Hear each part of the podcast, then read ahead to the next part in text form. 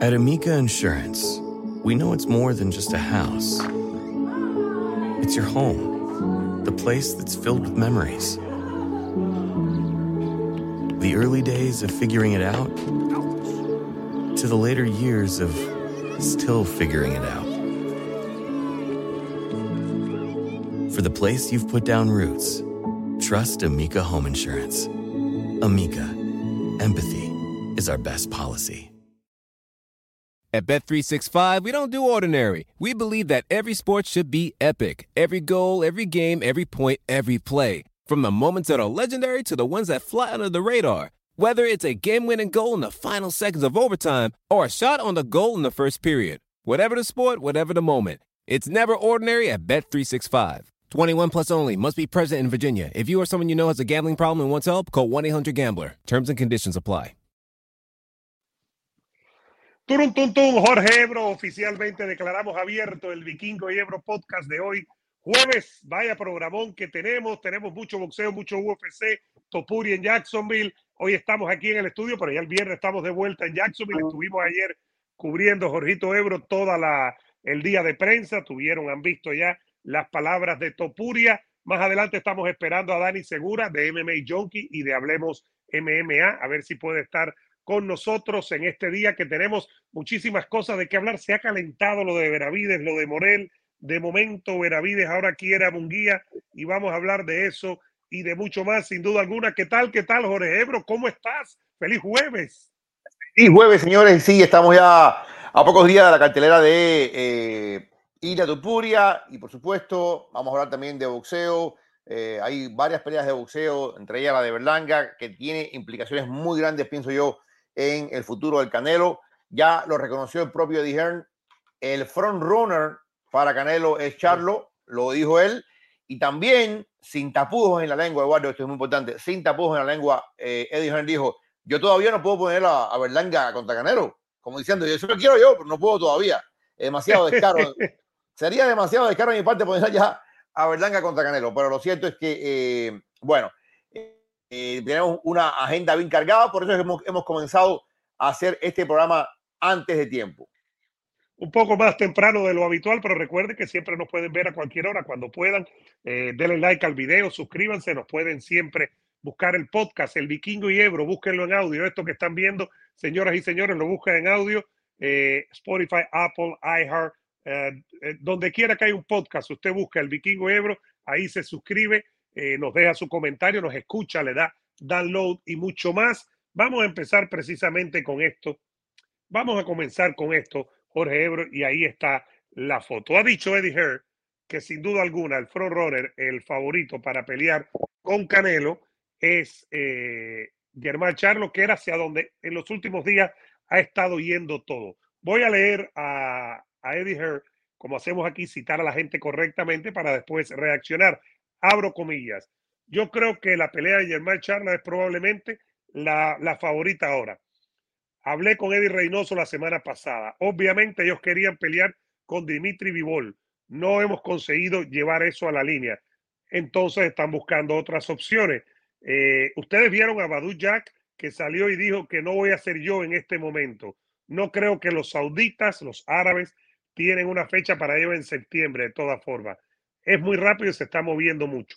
No estuve involucrado en lo de Badu Jack, las discusiones, con, pero Canelo es un 168. Y si pide por 180, no creo que sea algo no razonable. Pueden criticar, criticar a Canelo por pedir a un crucero que peleaba en supermediano y que bajó 5 libras de la división ligero pesada. Eh, pueden esperar a Saúl. Ustedes no pueden esperar a Saúl que llegue y diga, yo voy a pelear con uno de 200 libras. Él no puede, él nunca pelea, ha pesado más de 180, incluso si lo intentara. Está dando 20 o 30 libras de ventaja en el ring. Yo sé que a todo el mundo le encanta criticar a Saúl, al Canelo, pero no puedes, es peligroso. Él está dispuesto a ir a 175 a enfrentarse con gente como Vivol y pero no puedes ir a 200, 190 o algo así. No debería ser permitido. Eso es básicamente lo que ha dicho Eddie Hearn, Jorge Ebro. Eh, este día es un tipo muy inteligente. Muy inteligente y no por gusto. No por gusto este hombre. Este hombre hace cinco años atrás era nada. Nada. Hoy es uno de los grandes promotores del boxeo. Uno de los grandes promotores del boxeo. Eh, guste a quien le guste, pese a quien le pese. Y este hombre, fíjate lo, lo que dice. Este hombre no está, está tratando de justificar a Canelo. Él sabe que lo que Canelo ha propuesto, o el Team Canelo ha propuesto, es una aberración. Total. Lo que ha propuesto Canelo contra Badu de 180 libras y cláusula de, de, hidratación es una abominación, es una cosa abominable, es una cosa increíble en el mundo del boxeo. Pero Eddie Hearn lo está justificando. porque Eddie Hearn tiene que justificarlo? Si no lo justifica Eddie Hearn, Eddie Hearn está viendo no este momento, está viendo qué es lo que puede venir en el futuro.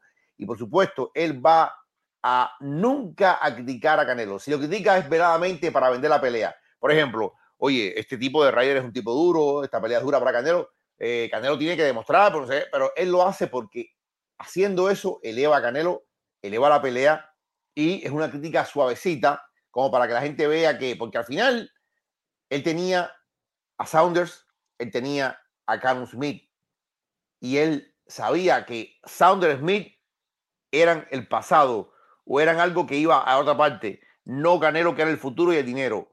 Hoy Canelo sigue siendo quizás no el futuro, pero sí el dinero para Eddie Hearn. Y Eddie Hearn sabe que no tiene mucho que decir en el tema de Charlo. Él sabe que con PBC no tiene vela en el entierro, pero sabe también que una vez que salga de Charlo, él va a volver a sus cosas. ¿Y sus cosas cuáles son? Entre otras cosas, Edgar Berlanga. Por eso él trata de decir, no, pero oye, tú no puedes criticar a Canelo porque pidió que Baduyab bajara a 180, no sé qué. Ahora, lo otro que dice él, que es lo que yo hacía referencia, que es lo importante. Él dice, yo ahora no puedo tirarle, yo no, ¿cómo justifico poner a Berlanga contra Canelo? No puedo. Berlanga tiene que ganar una o dos peleas para entonces ponerlo contra Canelo. Y aquí es donde el timing de las cosas entra a jugar perfectamente. Yo, fíjate lo que te digo, si Berlanga acaba con Jason Quigley en la próxima pelea, quickly, quickly, se acaba quickly, rápido. Y acaba rápido. La próxima de Berlanga es contra Canelo. No va a esperar dos peleas como dice él. Él sabe que el público del boxeo tiene la mente muy corta y muy voluble.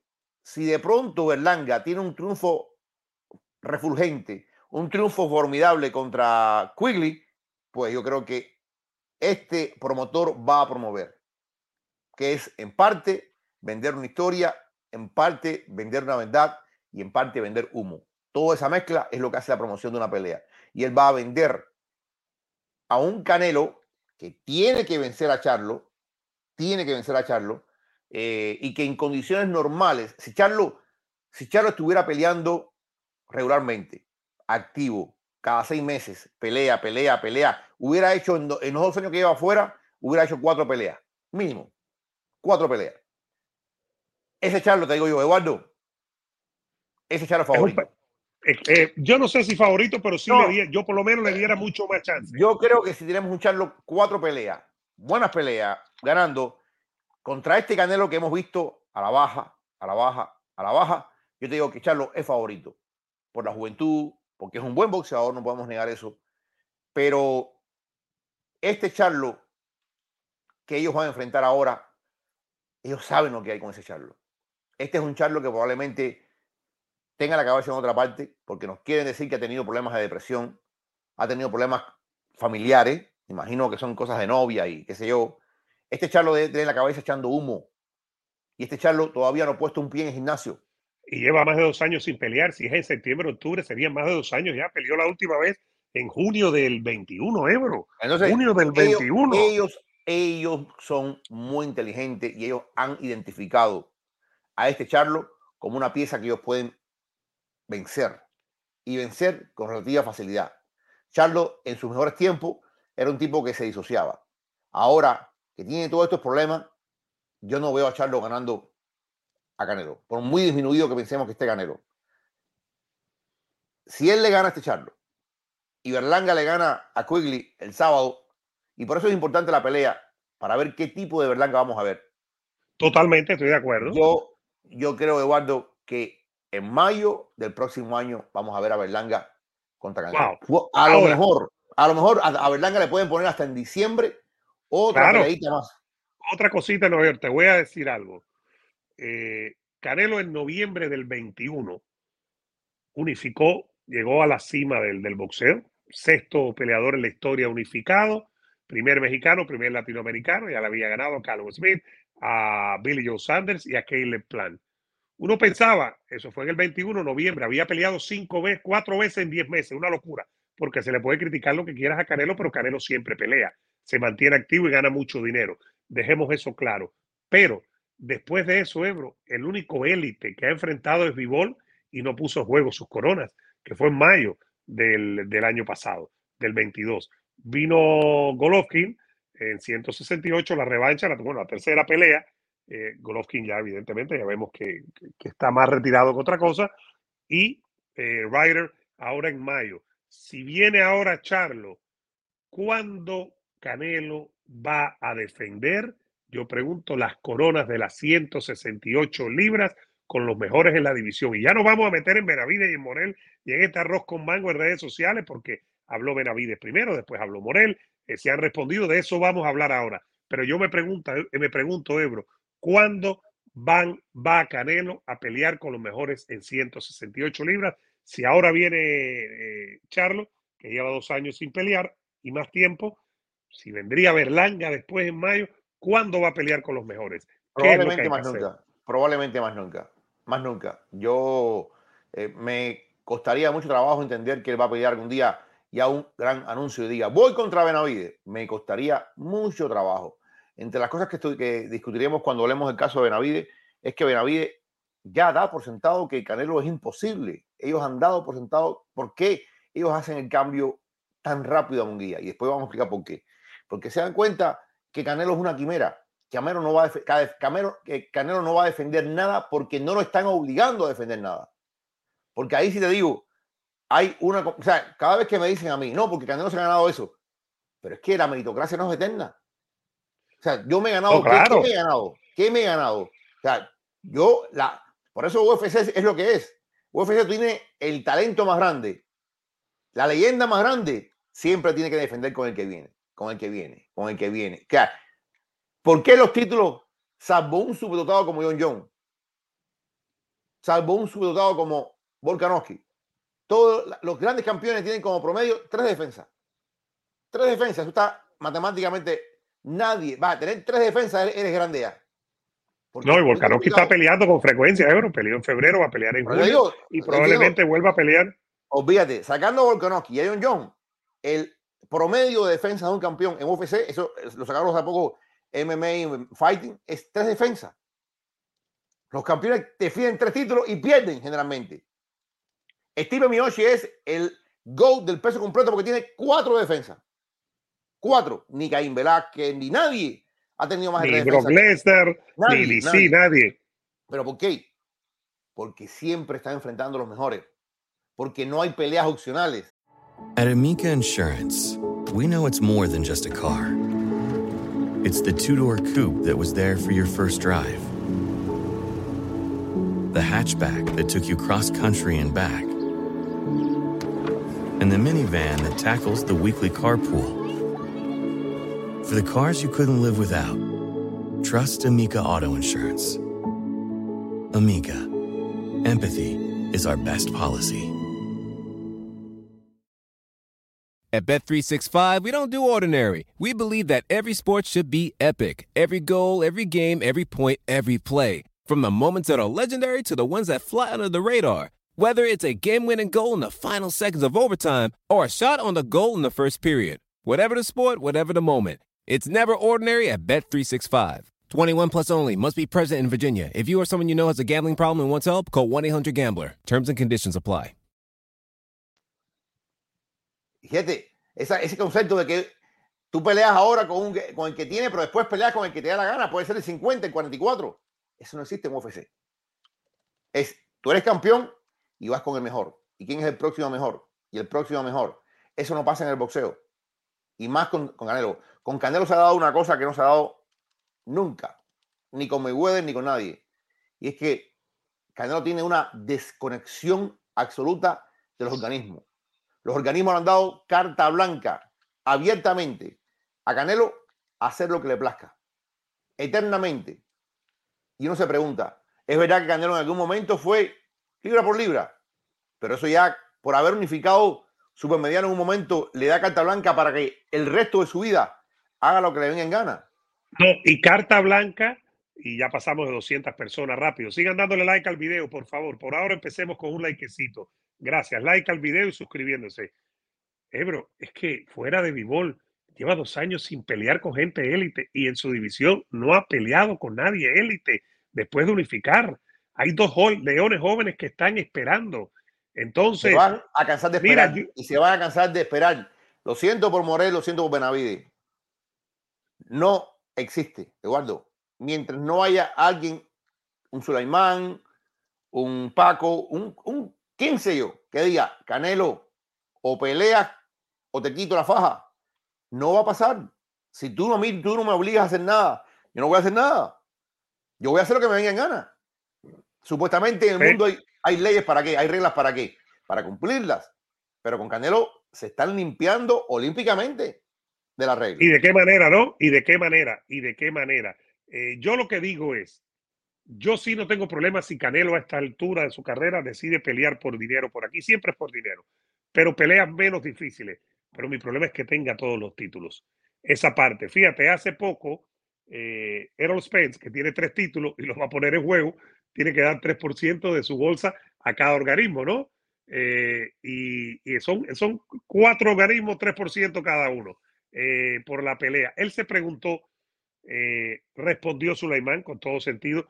Yo veo que el Consejo Mundial hace muchas cosas en el boxeo base, Ebro, y yo veo que hace muchas cosas con boxeadores que han perdido dinero y que están mal. Eso es parte de, de, lo que, de lo que hace el Consejo. Más detalles no tengo porque no estoy con el Consejo y nos gustaría un día que Suleiman nos explicase. Yo sí veo que el Consejo ha ayudado a muchos peleadores retirados y eso tiene mucho valor, me parece a mí.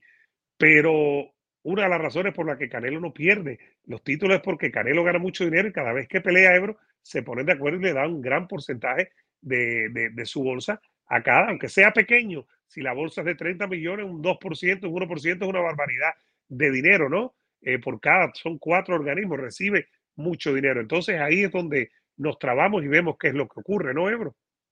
Yo, yo, siento que, que, el sistema se ha roto. El sistema siempre estuvo roto. O el sistema estaba y se rompía y se arreglaba, pero con Canelo el sistema se roto por completo. Y se ha creado un precedente muy terrible. Porque básicamente le han dicho a Canelo, haz lo que te venga en gana. Nosotros no te vamos a decir nada. Y Canelo ha hecho lo que le viene en gana. Por eso Canelo pide eh, un Macau, un Baduyat, un Bivol, un Charlo. Fíjate que va, fíjate que el, giro, él va de 205, de 200 libras a un tipo que pesa 160. Él va de un Bivol a un Jack, de un Jack regresa a un Charlo. O sea, los saltos, los saltos que ha hecho Canelo sin ubicarse en su propia división son de miedo, son de pasmo. Pero imagínate, si le dan a él, si, a él le dejan todo hacer lo que le ven en gana, pues no, o sea, yo siento, ponte a pensar un poquito, ponte a pensar un poquito en el propio Carlos Adames. Va a pelear Carlos Adames, vamos a tener la entrevista aquí. vamos a ver aquí a Adames. Aparte, amigo, amigo, amigo del eh, show nuestro. Nos ve, le mandamos un saludo a Carlos Adame. Gracias, Carlito. Gracias, Adame Tigre. A ver si está con nosotros después de la pelea. A ver si lo tenemos después de la pelea. Eh, yo te digo lo siguiente, y, habla muy bien, eh, Carlos habla mucho de Munguía, de por qué Munguía nunca quiso enfrentarlo. La entrevista está muy buena porque habla de todo eso. Pero yo le decía, Carlos, tú no te frustras. No te frustras, tú, tú, llevas tiempo siendo campeón interino, siendo campeón interino en 160 y campeón es Charlo. Y Charlo no pelea y con Charlo no pasa nada. Y, me decía, ¿y qué voy a hacer? No puedo desesperarme. No puedo desesperarme. Si me desespero, me frustro, boxeo mal y pierdes mi título interino. Pero es una situación muy jodida. Muy jodida porque estás ahí en el limbo, lo que llamamos limbo. ¿Sí? Ganando como interino. al interino nadie lo respeta igual. Por eso es el objetivo interino. Interino significa pasajero. Y él lleva tiempo ahí como campeón pasajero, diría yo. Es muy jodido estar ahí esperando, esperando, esperando y confiando en una posibilidad. Porque fíjate, Charlo va a pelear con Canelo sin renunciar a, faja él abajo. Charlo pelea con Canelo, se mete otro año más sin pelear, pero ya peleó. Y el organismo le sigue respetando el título ese de, campeón regular. Entonces, esas son las cosas del boxeo que tú dices, ¿a dónde va esto? ¿A dónde va esto? Pero bueno. Vamos a leer algunos mensajes y ya vamos a hablar de, nuestra gente, todos los que nos apoyan, nuestros patrocinadores y nuestra gente. Dice por aquí, eh, ilógico, a a ver, espérate, no. Dice Ner y Morel va de Cázares a un Falcao, Benavides va de, de Lemieux a un Direl. Carlos Enrique dice que le tiene, ya vamos a hablar de ese tema, que le tiene miedo al cubano, dice Marco Antonio. Los demás boxeadores son muy conformistas, eso es la verdad. Pongan presión a los demás boxeadores que están bien conformistas. Eh, dice infame. Ah, pero Navarrete con los leones y rápido. Salvador dice, esa es la molestia de los que no nos gusta Canelo. Es la historia de su vida. Siempre evitó a los peleadores que estaban a su nivel cuando estaba clasificado mundial. Nunca peleó con clasificado. Dice Ner, ¿por qué Munguía no sirve para Canelo, pero para Benavides sí? De eso vamos a hablar ahora. Yo no creo que Munguía sea ha dicho? el rival. ya vamos a hablar de ese tema para que lo tengas claro. Eh, dice Javier Dubrons, eh, Dubrons, imagínate, Ebro, el sábado van a M, guarda ese comentario, lo vamos a ver. Y aquí vamos a ver a, a, Topuria. Está muy serio Topuria, lo vi en Jacksonville, Ebro. Me parece que está muy serio. Puede que el peso esté ahí, ahí, eso es parte del proceso. Tú lo sabes que a veces el, peso es complicado. Eh, un, abrazo a UFC Top desde Chile, Joaquín Letelier, que dice llenemos de like, por favor, likecito, sigan sumando desde Tijuana. Oscar Olea eh, dice que necesita un cambio de cajita Ebro, de eso te encargas tú. Eh, Alfonso dice, comenzamos temprano, sí, pero seguimos hasta la hora normal, así que quédate aquí, dale like al video.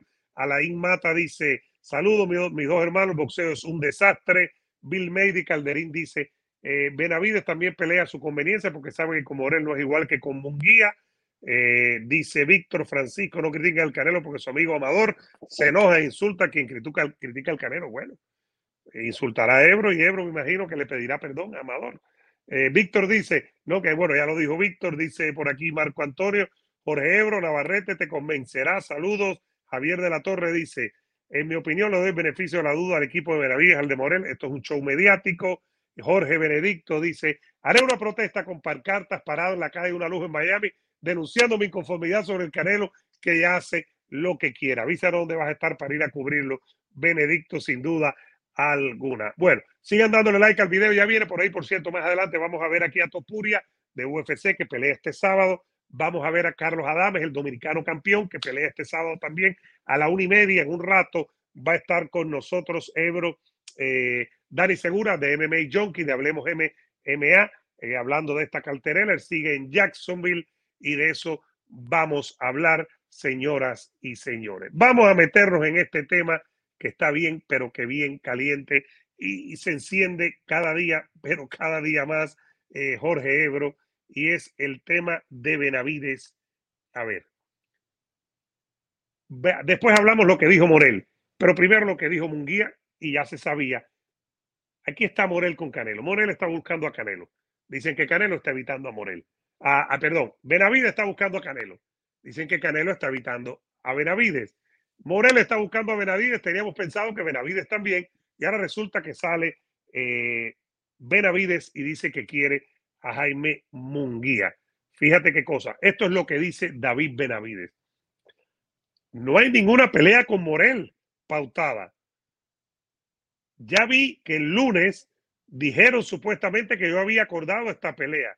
Esta es la primera vez que yo veo esto. No estamos peleando con Morel. Todo está saliendo diciendo que nos pusimos de acuerdo. Dan Rafael fue el que puso el tweet. No he visto ningún contrato de esto. No he acordado, no me he puesto de acuerdo con nada. Estoy tratando de hacer las grandes peleas. Y la pelea que queremos ahora, dice Benavides, es Munguía. Él vino a la 168, creo que va a ser una gran pelea, dos nombres grandes. Si no lo puedo conseguir, entonces tal vez vaya con Morel. Pero hay muchas noticias falsas, fake news por ahí. Si no sale de mí, no es oficial. Antes de meternos lo que dijo Morel, eso es lo que dijo Munguía Jorge Ebro a lo que salió el lunes. que lo, estaba diciendo. Está como guía, guía, Está como yo, hablando de Munguía, lo que dijo Benavides, chico. Lo que dijo Benavides, perdón. Óyeme, Eduardo, mira, y esto no es una crítica a Dan Rafael. Al final, Dan Rafael también es víctima del léxico. Porque yo, la primera vez que tuvimos a Samson y Samson le dijo lo mismo, yo lo publiqué en el periódico. Y yo dije, pero yo lo publiqué porque yo llamé a la gente de eh, Morel y yo aclaré un poquito las cosas. Y me dijeron, no, no, que es una carta de intención. Yo lo hemos repetido aquí mil veces. Lo que hay es el, el deseo escrito y manifiesto de hacer esta pelea. Pero esta pelea ni se ha mencionado, ni se ha comentado, ni se ha discutido de la forma en que lleva un contrato. Dan Rafael habla con Samson. Dan Rafael tenía que haber llamado a PBC y tenía que haber llamado a la gente de Morel. Eh, llama a la gente de Morel. Y León Margúrez, que es el presidente de Warrior, le dice, esta es la pelea que queremos, punto. Pero eso no significa nada. Es como que de pronto diga Benavides Padre, yo, la pelea que queremos es la pelea con Canelo. Entonces, tal da la impresión, por lo que tú lees en Dan Rafael, que la pelea ya es un hecho. Y es cierto que la pelea no es un hecho. No es un hecho. Y sale Benavides diciendo, es que no hay pelea ninguna. Y es que tiene razón Benavides. Tiene razón. Con él no se ha hablado. O sea, Imagina que se ha firmado una pelea y el boxeador no sabe, se entera de eso. Tiene razón Benavides, no hay pelea, porque la gente sale ya hablando muchas cosas, que si Benavides, que si se echó para atrás. No, no se echó para atrás de lo que no ha firmado. No puede haberse echado para atrás porque no hay nada. Entiendan esto. Fue, como se dice en inglés, perdido en la traducción, lost in translation. No se agarró bien el punto. Y el punto creció y creció, fue rebotado por todo el mundo y todo el mundo piensa que hay un acuerdo, que ahora los Benavides están renegando del acuerdo. Y no es así. El gran problema, y si, y si de algo sirve este error de Dan Rafael, es que van a Benavides y Benavides dice, sí, no, si aquí no hay problema ninguna, con Moreno nada, yo quiero pelear con Munguía. Y ahí es donde viene el problema peor. Porque la gente piensa dos cosas. Primero, Benavides se está retractando del, acuerdo con Morel. Segundo, Benavides le tiene miedo a Morel porque quiere a Munguía. ¿Qué es lo que dice Benavides? Y en parte puede, eso es, eso es discutible. Eso es discutible. Benavides cree que él va a hacer mucha más plata contra Munguía que contra Morel. Que a Morel todavía no lo conoce nadie. Que a Morel todavía le hacen falta dos o tres peleas antes de llegar a él cosa que no parecía lo que decían. Ahí sí estoy de acuerdo con, con la gente. Hace un tiempo atrás daba la impresión de que no hacían falta ya dos o tres peleas, que todo se podía dar muy prontamente. Y ahora, ¿qué pasa? Claro, hace cinco meses atrás, Munguía no estaba en la división. Munguía todavía era, entre comillas, un mediano, cuando ya Munguía estaba peleando en Cashway hace rato. Pero Munguía no estaba oficialmente como parte del grupo. Y yo te dije aquí, Eduardo, Eduardo, ahora que es oficial ya la pelea, porque lo que tuvo la pelea contra Ivanchenko es la bienvenida de Munguía a la división. Ya las cosas van a pasar. con un mediano, por cierto, con un mediano. Con un mediano, pero, pero ya en esta división oficial, las cosas van a pasar. Fíjate si las cosas van a pasar, Eduardo, que probablemente a mí no me sorprende que los Benavides, no, no Samson, no Samson, los Benavides hayan tenido algún tipo de acercamiento con el equipo de Munguía. De hecho, la imagen es famosa, que eso es para que lo vea todo el mundo, del papá de Benavides llamando a Munguía FaceTime después de la pelea. Entonces, la gente ha dicho, es un cobarde, no quiere, sí, por, se, ve mal lo que, la posición en que Dan Rafael los pone a todos, se ve mal Lakovic, porque parece como si estuviera mintiendo Samson Lakovic, se ve mal Benavides porque uno dice, ven acá, si el promotor de él, el manager de él, está diciendo que hay un acuerdo y ahora este dice que nunca hubo nada, que nunca hubo esto, que no lo llamaron. ¿Qué está pasando entre Lekowicz y los Benavides? Esa es otra pregunta. La gente, la gente se pregunta cosas. Porque evidentemente no todo debe estar bien en el paraíso. Ahora mismo tiene que haber cierta tirantez entre, entre Samson y los Benavides, porque al final esto es lo que ha provocado la publicación de Dan Rafael. Pero lo que más y esto da la medida de lo que ha crecido Morel. Lo que más ha provocado crítica es el hecho de que él esté pidiendo a Munguía cuando se acepta universalmente por todos los fanáticos que la pelea segunda mejor hacer sin Canelo sería Morel contra Benavides. E incluso se acepta que boxísticamente podría ser mejor pelea que Canelo Benavides o Canelo Morel. Se acepta mm. que boxísticamente podría ser boxísticamente por el estilo de ambos, de Morel y de Benavides. Ahora, queda claro por lo que ha dicho, y estamos tratando de hablar con Samson y con el papá de Benavides, queda claro que los Benavides no han llegado a ningún acuerdo por el tema de, de, Morel. Queda claro que Morel está tirando, y vamos a hablar de lo que dijo Morel antes de meternos en UFC. Queda claro también que Morel lo que estaba tirando era para ver si se le da su pelea, porque Morel donde más podría ganar ahora mismo con Benavides. Claro. Ahora, pero vamos a hacer, vamos a hacer, vamos a tratar de ser lo más justo posible. ¿Cuál pelea no es la mejor? ¿Cuál pelea vende más? Munguía Benavides, Morel Benavides. ¿Cuál pelea vende más? Dime tú, dame tu, dame tu opinión. No, no, Munguía Benavides. Munguía Benavides. Hay una cosa que dice papá. Hay una Para empezar, llena, llena la arena Munguía Benavides. Esto no, Morel todavía no está establecido y Munguía lleva años metiendo miles de personas en cada presentación con boxeadores de nivel muy bajo para Munguía, de nivel bajísimo para Munguía. Munguía Benavides llena la arena en Las Vegas. Ahí estamos de acuerdo. ahí, ahí tienen una razón los Benavides. Ahí tienen un punto. Nosotros queremos, la gente no tiene idea de cuánto queremos a David Morel. Es un amigo de la casa, es una persona espectacular. Y ya después te diré mi molestia con, las supuestas palabras de Morel. Te lo voy a decir después. Eh, Morel es un ser humano espectacular. Un muchacho bueno, incapaz de decir lo que dijo, pero bueno, un muchacho noble, pero todavía Morel no tiene la base de fanáticos. Por mucho que aquí en la calle 8 haya tres o cuatro exaltados y digan y esto y lo otro, no tiene la base de fanáticos de Jaime Munguía. Jaime Munguía se anuncia la pelea mañana con David Benavides y va a ser un buen pay-per-view y va a ser una tremenda respuesta de público y van a llenar el lugar que ellos quieran llenar, porque es así. Un hombre que es capaz de llenar la Plaza de Toro en Tijuana con capacidad para 20 mil personas, puede llenar aquí con Benavides cualquier arena, al menos de la costa del centro oeste de los Estados Unidos. eso es una verdad como un templo. Desde ese punto de vista, desde ese punto de vista, yo entiendo a los Benavides cuando quieren pelear como un guía por encima de. Claro. Espérate. Ese es el punto de vista económico. Pero desde el punto de vista boxístico, yo no tengo, no tengo dudas de que la pelea la gana Benavides. O sea, yo tengo duda que Benavides le gana a Morel. Yo creo que es favorito, pero tengo duda que le gane. Pero yo no tengo duda alguna de que Benavides le gana a Munguía. Porque Munguía sufrió tanto con Derivanchenko, que como tú dices es un mediano.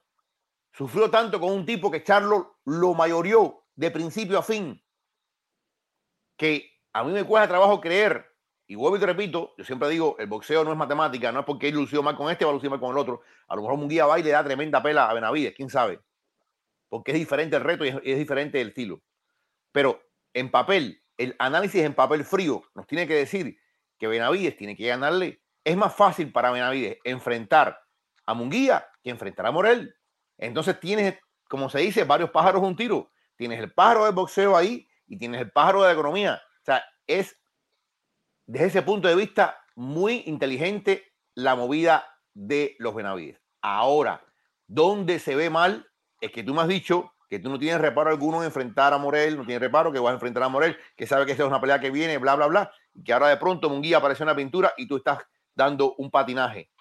Ojo, esto no es una crítica, sencillamente estamos exponiendo las cosas como están pasando en el boxeo en este momento. Pero sí, sin duda alguna, esta publicación de Dan Rafael ha traído una tormentica, como digo yo, una tormentica que ha expuesto varias cosas que estaban dentro del silencio. Ha expuesto, por ejemplo, la falta de comunicación entre Samson y, esta gente. Ha expuesto, por ejemplo, eh, el hecho de que de pronto ya Morel no es esa figura que ellos querían, eh, o, cómo ellos enfrentan y ven la figura de, de Morel. Vamos a ver qué pasa, pero, pero ya de alguna forma lo que se le criticaba, lo que ellos le criticaban a Canelo de no enfrentar a los mejores, se puede aplicar también a Benavides. De no Claro, enfrentar a claro. mejor. Es la, es, la, es la transferencia de culpabilidad que hay de un caso al otro. Por cierto, gracias a Divan Cruz, gracias por la donación de 5 dólares en YouTube. Un abrazo, hermano. Gracias de todo corazón. y Gracias por ser parte de la familia, por estar siempre, siempre aquí. Divat es alguien que siempre está con nosotros. Dice Divat, Jorgito Morel, aunque se mete 10 años peleando sin perder, nunca va a tener la base de mejor fanáticos de no. un boxeador mexicano. A lo mejor no. eso a depende, mejor- eso depende. Eh, Hay Mira, boxeadores que no han sido mexicanos. Pacquiao, eh, por ejemplo, Golovkin incluso, eh, Golovkin, eh, que era kazajo, es decir, menos kazajo todavía, ¿no? Claro. Mm.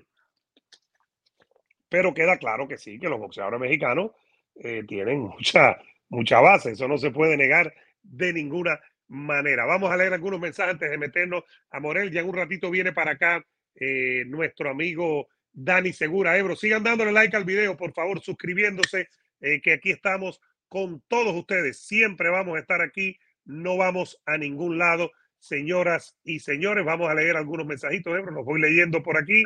Eh, dice Camarón Tiburón, Morel no vende. Aleime, saludos desde Tampa. Eh, Marcelino dice Benavides que se olvide del Canelo porque Canelo no quiere pelear con los buenos de, desde Cabarete de Dominicano. Un abrazo, hermano. Imagínate tú.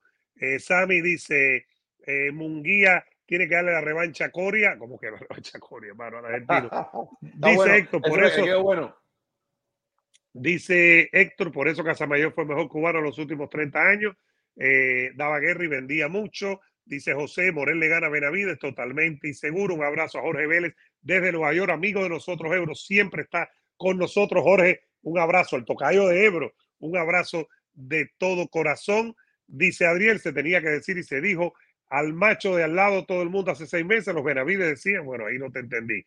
Eh, desde Colombia, un abrazo mientras trabaja un ratico. Un abrazo, David Díaz. Gracias. Gracias. Dice Jason Morales, Ebro, si te dan 10 millones por hacer un programa con Beto, ¿rechazas como Badu Jack? Depende de la cláusula que me ponga Beto. Depende de la cláusula.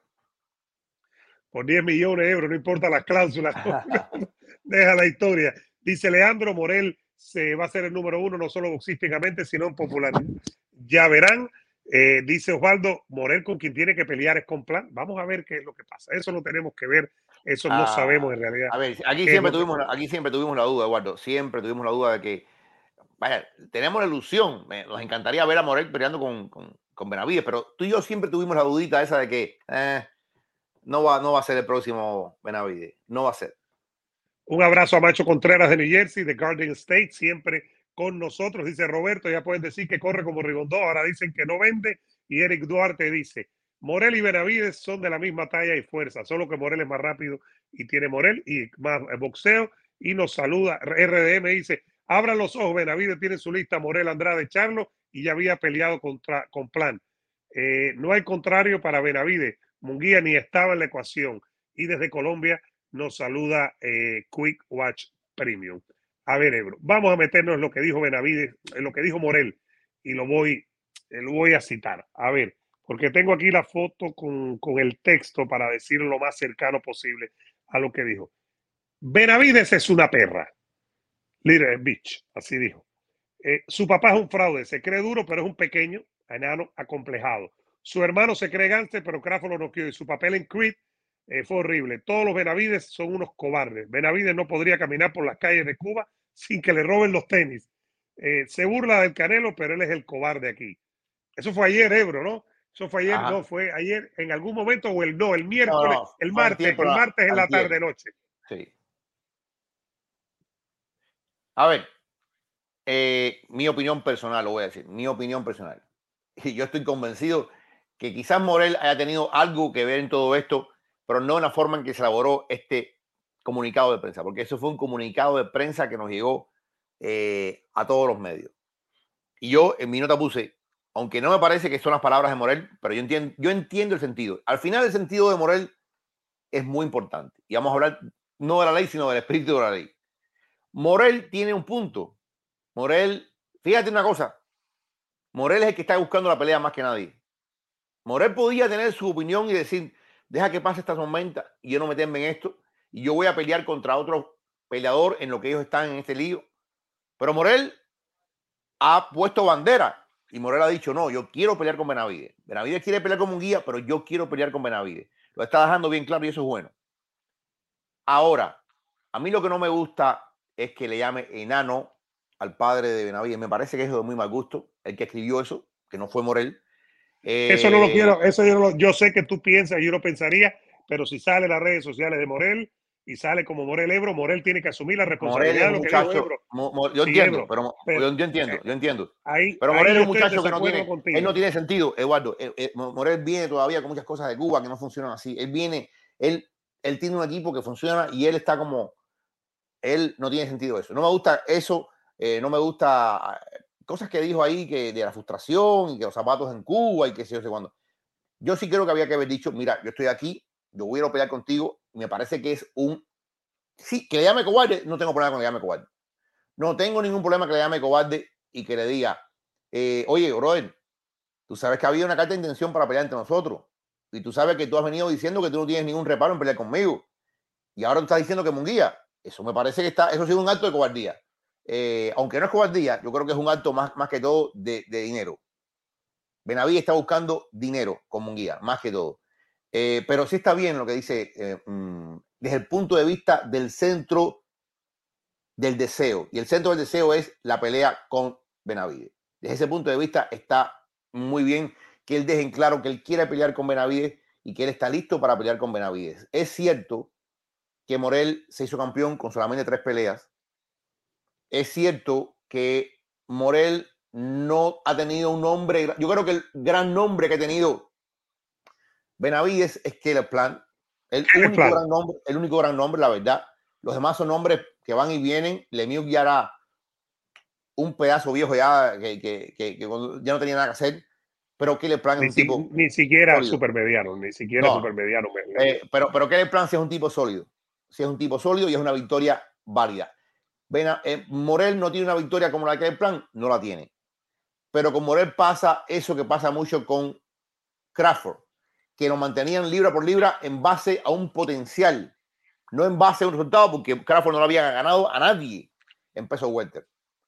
Entonces, yo siento que todo el mundo entiende el talentazo que tiene David Morel, que es un talento realmente grande, sólido, rotundo, completo. Y por eso mucha gente considera, mucha gente, no dos o tres, que David Morel tiene un chance legítimo de vencer a David Benavides. Y David Morel, porque lo he hablado con él, no en cámara, lo he hablado así, de amigo. David Morel está convencido de que él puede vencer a David Benavides. Y que si la oportunidad se presenta, él no va a dudar ni un minuto en tomar la pelea contra David Benavides. argumentos boxísticos tiene. Yo creo que es uno de los escogidos por habilidades boxísticas pero está claro que es solo talento. Lo mismo que hablamos con, con Topuria, que da la impresión que Topuria es un tipo especial, pero si tú no trabajas duro, cuando llegues a la jaula te van a sonar. Lo mismo en el boxeo. Puedes tener todo el talento del mundo, pero si no eh, lo, lo, trabajas en el gimnasio, no vas a conseguir nada. Yo creo que Morel puede ganarle a, Benavides y puede ganarle a Canelo tiene condiciones, tiene pocas peleas, eso es cierto, pero tiene un físico y un boxeo brutales. Las dos cosas, tiene todas las herramientas, rapidez, boxeo, zurdo, grande y pega. Todo eso lo tiene, todas las herramientas boxísticas habidas y por haber las tiene. Yo no estoy de acuerdo contigo en quitarle responsabilidad a Morel por lo que salió de su comunicado de prensa. Si no lo escribió, tiene que aprender a escribirlo y decir, no pongan más eso. Yo estoy seguro, porque lo hemos visto, lo has visto tú más que yo, pero lo he visto yo también, que Morel es hombre y que Morel es muy respetuoso como ser humano, como persona. Morel es, incapaz de faltarle respeto a alguien normal, eh, dice sus cosas normal. Esto es boxeo, esto no es tampoco una clase de música clásica, esto es boxeo y es provocar al rival y tratar de pelear. Pero no, se, no le quito responsabilidad a Morel, porque esa es la gente que le maneja y él le paga a ellos. Ellos cobran de lo que él hace en el ring. Entonces no, no, me, puedo, no me puedo parar, no justifico para decir, no es que eso no lo escribió Morel, eso lo escribió la gente de Morel. No, no, no, no. Ya eso salió como comunicado de Morel eso lo está diciendo David Morel. Si tú eres presidente de Estados Unidos, un consejero te dice o te convence, dice hay que atacar esto por esto y por esto y por esto, tú tomas la decisión muchas veces y se ataca, aunque tú no estés convencido. En este caso, si no le preguntaron, si le preguntaron o no es otra cosa, pero Morel tiene una responsabilidad en esto, Ebro, y yo no se la Él va a aprender esa responsabilidad. Él va a aprender esa responsabilidad. Él todavía, te lo digo, él eh, para mí es como una, algo que va a merced de dónde lo lleven. Si él le dicen pelea contra este, pelea contra este, pelea contra este otro, pelea contra este otro. Él va en ese nivel, él todavía no tiene la fuerza, pienso yo, para llegar a la gente de PBC y decirle, óyeme, eso está mal escrito, yo no quiero que vaya así. Ya, eventualmente lo va a tener, eventualmente lo va a tener más conciencia de cada palabra que, va, que, es puesta en su nombre, él lo va a tener. Eh, pero bueno, ya pasó, ya pasó y creo que al final, al final ojalá que cumpla su objetivo. ¿Cuál es su objetivo? Llamar la atención de los Benavides. Los Benavides siempre se veían como las víctimas en todo esto. Y esto es lo importante de, lo principal de hoy. Los Benavides se veían como las víctimas de todo esto. Víctimas de la espera de Canelo. Víctimas del desprecio de Canelo. Como si Canelo, Canelo habla de los Benavides como si no existieran, como si no fueran nada. Entonces, durante mucho tiempo, los Benavides eran los que pedían y pedían y eran vistos como esos muchachos que están ahí pidiendo lo imposible. Ahora es al revés. Ahora da la impresión de que es Morel el que pide, pide, pide, y los Benavides como que ignoran la amenaza de Morel. No ignoran que está ahí, ellos reconocen que está ahí, pero ignoran la amenaza de Morel y ponen la vista en Munguía. Entonces, el papel de víctima pasa a ser papel de victimario. De estar en la posición de un Benavides ahora está la posición de un Morel, esperando por un Benavides. Y eso es lo que ha logrado todo este revuelo que comenzó con la publicación de Dan Rafael y que ha tomado un vuelo superior con la revelación de Benavides de que ellos quieren a Munguía por encima de Morel. Todo esto es lo que ha pasado. De pronto, que si Munguía no se da, entonces Morel. Morel, Morel el, hombre tenía, el hombre que ponía la vista, el target en otro es el que tiene ahora el target en la espalda y ese es David Benavides. David Benavides se está viendo por primera vez en una posición que nunca antes había conocido, que es la posición del criticado. Él criticaba, él pedía, ahora él es el criticado al que le piden, porque el público del boxeo ha dicho, ¿cómo que Munguía? ¿Cómo tú vas a venir ahora con esto de Munguía? Si ahí está Morel, y Morel es la otra figura importante. Entonces, fíjate cómo han cambiado las posiciones en torno a todos estos implicados. Y lo interesante de todo esto es que por encima de Morel, por encima de Munguía, por encima de Benavides, ahí sigue Canelo planeando como una sombra lejana, etérea, haciendo lo que le viene en gana mientras abajo se despedazan entre ellos. Es increíble, qué, qué momento más interesante este, pero a, a su vez también es un momento muy decepcionante porque eh, es tan fácil entender las peleas que hay que hacer una tras otra, una tras otra. Pero hay un revuelo tremendo, porque la pelea principal no se hace, la de Canelo contra el que sea no se hace, la de abajo, que es la que debe venir, tampoco se hace. Y se van metiendo figuras intermedias. Se va colando un charlo en la conversación, se va colando un Baduyat en la conversación, se va colando un Munguía en la conversación, mientras los que tienen la implicación mayor de pelear entre ellos, no lo están haciendo a diferentes niveles. Es fascinante, pero decepcionante. Vamos a leer algunos mensajes, Ebro. Este tema está caliente. Ya viene Dani Segura para hablar de UFC, pero vamos a regresar al boxeo. Hay mucha gente conectada para hablar de Topuria. Vamos a regresar también a Carlos Adames y este tema está caliente. Creo que estamos tratando de tener al papá de Benavides la próxima semana. En algún momento a Samson también estén pendientes. Por favor, toda esa gente que está ahí, le pedimos que nos den un likecito, por favor, que se suscriban, empiecen con un like, suscríbanse, que nos escuchen el podcast, busquen los que nos están escuchando, gracias, sigan haciéndolo, por favor. Los que no busquen en su teléfono, donde quiera que escuchen un podcast, Amazon, Spotify, iHeart, Stitcher, Ebox, donde quiera que haya un podcast, busquen el Vikingo y Ebro, así está, plain, plano, el Vikingo y Ebro, así estamos. Nos escucha, se suscribe, eh, le da download a los episodios y se los lleva con usted. Dice por ahí José, bueno, habla de Canelo, habla de Canelo, no quiere con Benavides, entonces Benavides quiere con Mujía, entonces Canelo nada más quiere escoger. ¿Cuánta gente se está sumando aquí? Más mensajes por aquí. Dice Montesino Díaz, Vikingo, por eso siempre te he dicho que todos estos mexicanos están inflados. No, eso es falso, Montesino. Los campeones mexicanos han sido grandes y grandísimos, inflados. Hay campeones de todas las nacionalidades. No tiene nada que ver. Eh, dice Roberto, si el público pide a Morel, ¿por qué entonces Munguía vende más? Que alguien me explique. No, no, no. Porque A ver, Munguía tiene un gran público. eh, No, no. Sí, sí. Nuestro público pide, el público de boxeo. Pero hay mucho público de boxeo en México que no tiene una conciencia clara de, de Morel. Hay mucho público de mexicanos en la costa oeste que no tienen una conciencia clara de Morel y que le dicen Munguía Benavides y el resort salta enseguida. Munguía Benavides, sí, vamos a comprarla, vamos a verla. Es diferente. Y, y tienen todo el derecho del mundo, ¿no? Les gusta el tiro, Claro. como dicen ellos, está muy bien, para que entendamos eso, ¿no?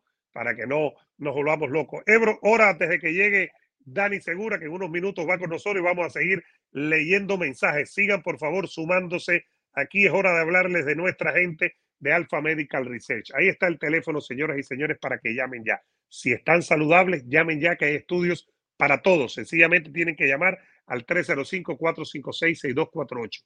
Pero si tienen de 18 a 65 años, escuchen bien, de 18 a 65 años, escuchen, padecen de depresión, estamos haciendo un estudio que son cinco visitas, una cada semana, cinco semanas consecutivas y van a cobrar por cada visita cada semana. Cinco veces cobran cada semana su cheque y para su casa.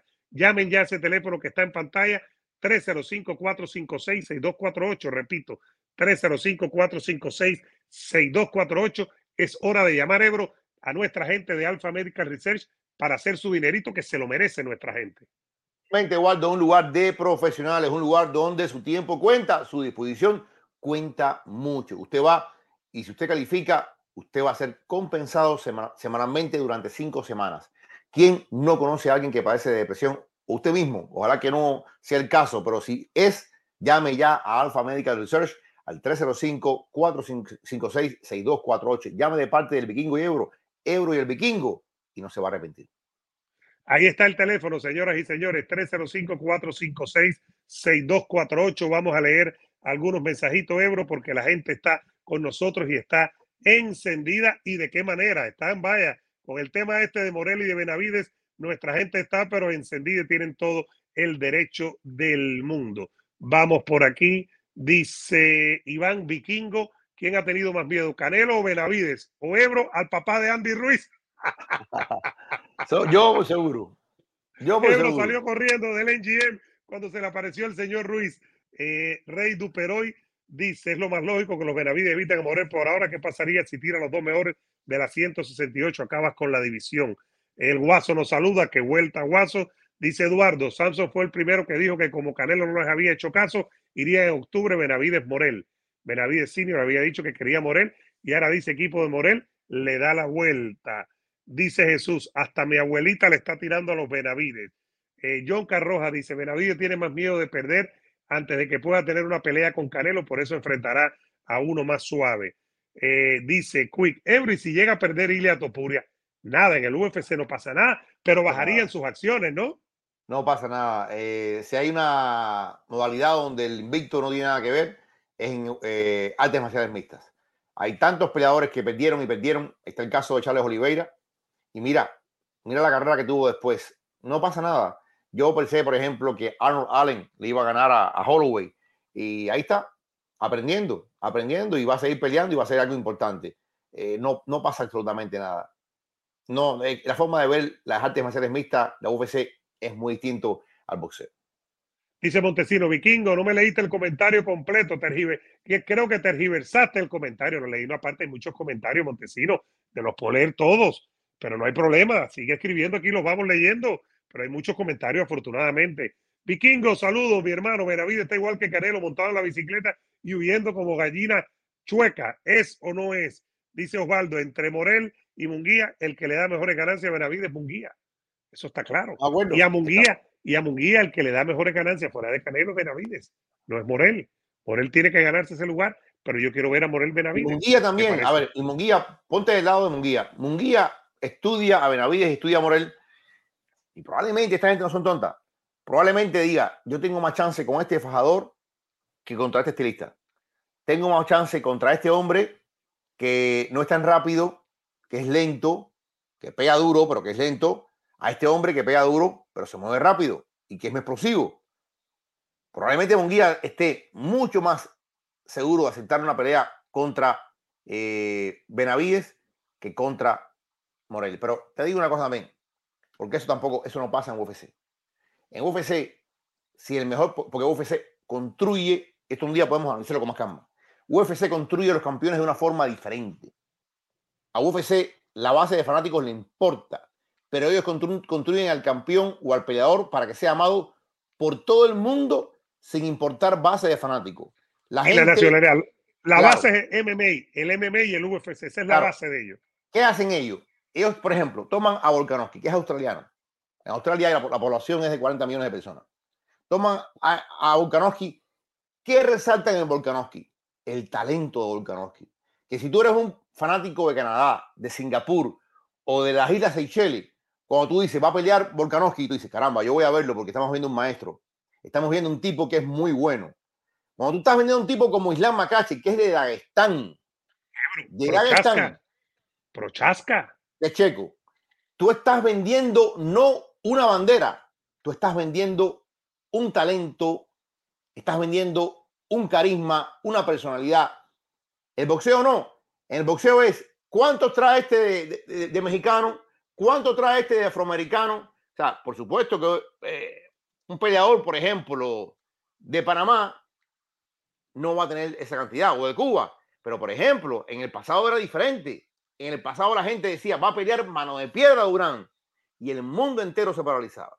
Se paralizaba, pero eso desgraciadamente ha cambiado. Hoy están buscando, hoy están, como decir, ah, porque este es mexicano y esto, y esto no es una, una crítica a la nacionalidad, es una crítica a la forma de hacer el negocio. Pero el boxeo es así. El boxeo es decir, eh, este tipo me va a vender 20 mil asientos, pero porque es Ryan García. Ryan García no es de la élite, pero todo el mundo sabe que Ryan García te va a vender 20 mil asientos. Entonces, Ryan García siempre va a tener un espacio, más allá del talento grande, poco, mínimo que tenga. Es cierto, se nos congeló Ebro. Ah, ya regresaste, Ebro, te congelaste por un segundo. Ryan ah, García es un gran ah, peleador. Pero, lo que queda claro es. Mira, lo que queda claro es que, es que Benavides, a ver, Benavides está viendo en Munguía el público que trae Munguía y las ganancias que puede tener contra Munguía. Y debe decir, cuando yo peleé contra Morel, sí, yo voy a llenar una arena. Pero el PPV ese lo van a comprar mis seguidores, no los seguidores de Morel. Porque los seguidores de Morel son unos poquitos. Es la verdad. Es la verdad. Por ahora, por ahora. Pero tienen que construir a Morel. Eduardo, tienen que construir a Morel de una forma que Morel le guste a todo el mundo que la gente sepa, por cierto, dice Yasmani, Yasmani de Texas, un abrazo hasta Texas. ¿Qué pasa con Erislanda y Lara cuando pelea si lo van a traer al programa? Nosotros vamos a Las Vegas en dos semanas, vamos a estar en el gimnasio de Salas. No sé si está Lara, si sé que está eh, evidentemente, que pelea en julio el próximo mes y está entrenando mucho eh, Jordani Jugás. Eh, Lara no hay nada, Ebro, por lo de Dani García. Lara, de Lara se habló, de Lara se habló, eh, y lo dijo el propio Dani García, que había una pelea para el 5 de agosto entre él y Lara. Pero eso se ha enfriado de una forma increíble. ¿Qué pasó? No sé. Pero yo sí sé que se dijo que Dani García va a enfrentar a Lara el 5 de agosto. Eso se ha enfriado. ¿Por qué? No sé. Habría que preguntar cuando estemos allá. Ugas dijo hace unas horas que viene una gran pelea. No dijo contra quién ni cuándo. Viene una gran pelea. La gente enseguida, hay sitios cubanos que esto que, que se vuelven locos. Eh, Ugas anuncia su próxima pelea. No, Ugas no anunció nada. Si tú no tienes un nombre, no tienes un lugar, no anunció nada. Pero la gente por, poner una noticia se vuelve loca. Viene algo grande, fue lo que dijo Ah, viene algo grande, qué bueno. Cuando venga lo grande ya lo, ponemos. Pero, pero, pero, pero es que todo es así. Todo es así. Hasta ahora, yo espero que Ugas venga con algo grande. Yo realmente espero que venga con algo grande. Es un ex campeón del mundo, un tipo que está todavía en los primeros puestos de la división. Eh, Lara, no sé qué está pasando. No sé qué está pasando. El cada, sobre todo para Lara. Lara tiene ya... Con 40 años, con 40 años y sigue pasando el tiempo. Luis Mercado dice, Benavides se fue por la pelea más lucrativa y menos peligrosa. Ahora con qué cara le dice algo a Canelo. La cara del boxeo. Eh, ese es el boxeo. Eh, dice Joel Pesa, compañero, estoy reviviendo las caricaturas. El coyote en contra de Correcamino. Imagínate tú. Eh, seguimos por aquí. Ken Lobel dice: Queremos ver Benavides versus Morel.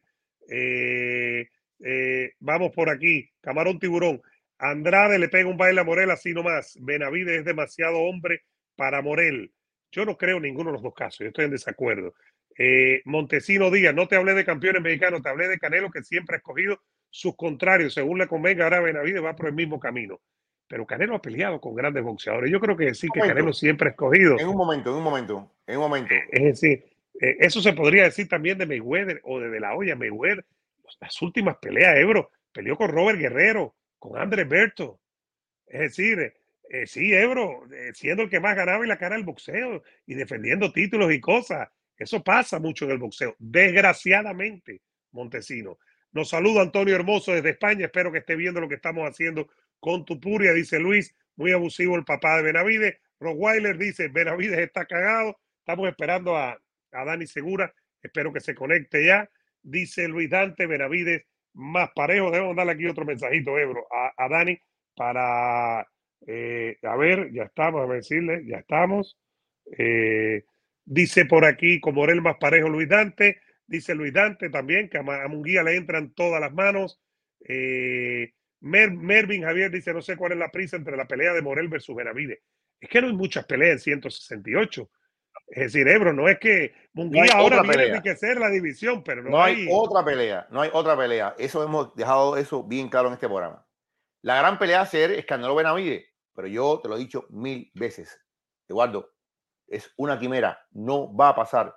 Y creo que nos vamos a ir de este mundo y esa pelea no la vamos a ver. No la vamos a ver, porque Canelo está desconectado, porque Canelo no tiene ningún tipo de atadura, porque Canelo no tiene ningún tipo de responsabilidad. Y así como le aplaudimos a Rabiar, ¿eh? porque le aplaudimos a Rabiar que esté peleando cada seis meses, así digamos que cada seis meses pelea con gente que no queremos verlo pelear, porque no lo obligan a nada, porque está listo para hacer lo que le venga en gana, porque nadie le está exigiendo que pelee con los mejores. Eh, dice Jesús, ¿por qué es la excusa que Morel no vende? En este caso nosotros no estamos poniendo de excusa porque no es una pelea con nosotros, pero Morel todavía no es la figura que es Munguía ni que es Benavides. Es una es realidad. verdad, es verdad, pero aquí es donde entra a jugar el músculo promocional. Aquí es donde, entra a jugar. A ver, una cosa que ha pasado. Mira, eh, ¿qué pasa, por ejemplo, con UFC? UFC, yo, perdonen que use tanto este ejemplo, pero constantemente, venga a conocer a Fulano Metal, Miran Grig, venga a y están poniendo los peleadores grandes en cosas, los llevan a lugares importantes, los llevan a los moles, los llevan a Week. convenciones. Eh, eh, Fight Week es una cosa, Eduardo, siempre en cada evento es promoviendo al resto de los peleadores. Entonces, Morel peleó contra Yamaguchi. No veremos a Morel más hasta la próxima pelea. Se puede hacer tantas cosas con Morel, tantas cosas con Morel, para mantener en la vista a Morel, para promover a Morel, pero y, no, y no, no es porque sea Morel, eso pasa con mucha gente, con mucha gente. Canelo, mira, Canelo, como quiera que sea, ha sido muy inteligente, siempre está en algo, o jugando golf, o ayudando a alguien que ha hecho muchas cosas buenas, pero siempre sabemos algo de, Canelo. Oye, donó tal cosa, se presentó con unos niños en una escuela. eh, Eso es una cosa que siempre he criticado a los boxeadores cubanos. Lo digo, lo digo aquí porque lo digo, se lo he dicho a ellos. ¿Cuándo hemos visto un boxeador cubano yendo a una clínica a niños? Mira, lo ha hecho Rigondeado en, en el Tropical Park, para tu veas. Pero muchos no lo hacen. No- muchos cubanos no tienen la conciencia de lo que significa la publicidad. Hay boxeadores que te ven venir y ponen hasta mala cara. Y tú dices, Te voy a dar una conclusión que creo que lo hablé contigo el otro día cuando estábamos hablando con nuestra gente de Alpha Medical Research. Como nosotros creímos, eh, crecimos en una sociedad atea, eh, el tema del catolicismo, que son los que en la sociedad muchas veces son los que ayudan a los niños, huérfanos, a los inválidos, a los enfermos, nosotros crecimos con eso. Entonces, no hay esa cultura cubana de ayudar a los más necesitados y de dar. El catolicismo en su base, Ebro, es dar. Después puede haber pasado lo que puede haber pasado pero el cristianismo es eso, ¿no? La base de dar y nuestra sociedad moderna está basada en eso, incluso esta que vivimos afortunadamente en Estados Unidos. Eh, oye, Wario, ver, vamos a empezar ya. vamos a meternos ya, vamos. Y en lo que viene Dani, más adelante, Carlos Adames, el dominicano campeón del mundo aquí con nosotros, señoras y señores. Ebro, estuvimos ayer, eh, hoy no hubo ninguna actividad, por eso estamos aquí en el estudio. Estuvimos ayer en el día de prensa del UFC Jacksonville, hablaron todos, eh, habló y lo vamos a ver aquí, eh, Ilia Tupuria, sigue muy confiado Ebro, habló en español más de siete minutos, lo que es una maravilla. Fíjate, tú sabes que a veces es complicado que abren tanto porque hay gente de, de inglés que llena mucho. Lo noté muy serio, lo noté hablador, pero serio, yendo y viniéndose rápido, como que el peso eh, lo tiene ahí. Eh, exacto, eso es parte de lo que ocurre. Eh, hoy no hay nada, no hay conferencia de prensa, es una UFC Fight Night, UFC Jacksonville, no es pay-per-view. Entonces ya mañana el pesaje temprano, de 8 a 10 de la mañana, hora del este, y en la tarde de 5 a las 5 es el ceremonial. Vamos a estar cubriendo todo para todos ustedes. Me llamó la atención, Ebro, la seriedad de Topuria. Yo venía hablando con Dani Segura en el camino, o iba hacia allá, eh, y Dani dice que él cree que Topuria es especial, Ebro, que Topuria es un talento especial. Está claro que cualquier talento especial sin trabajo duro no llega a nada en deportes de combate y en la vida generalmente. Y ahí llegó con nosotros, Ebro, míralo ahí. Ahí está, en la suite presidencial del Hyatt, Ebro, del Hyatt. Óyeme, un abrazo para. Sí, aquí tengo. Eh, ahorita me van a traer eh, eh, el room service, pedí todo un banquete y bueno, me acaban de hacer un masaje, entonces qué pena por llegar un chin tarde. No, no hay problema, hermano. Señores, Dani Segura, yo digo que Dani Segura es el maestro nuestro, nuestro pionero, el hombre que comenzó todo trabajando en un sitio de prominencia como es MMA Yonki y siendo una voz importante para las MMA, tanto en inglés como en español. Gracias, Dani, por estar con nosotros estos minutos.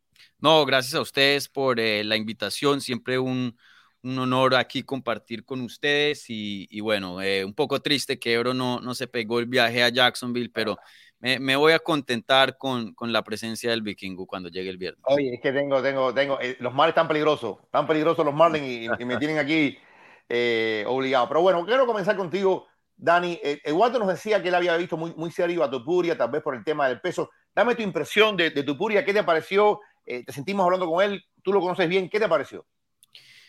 Eh, Tupuria en cuanto a su confianza, men, yo sé que a alguna gente no le cae bien eso, a otras eh, le fascina, la verdad que es alguien que, que, no está en la mitad, no es tibio, es o caliente o frío con el público, hay gente que le llama la atención eso, hay gente que no, pero sin duda está ocasionando una reacción muy grande en lo que es la fanaticada.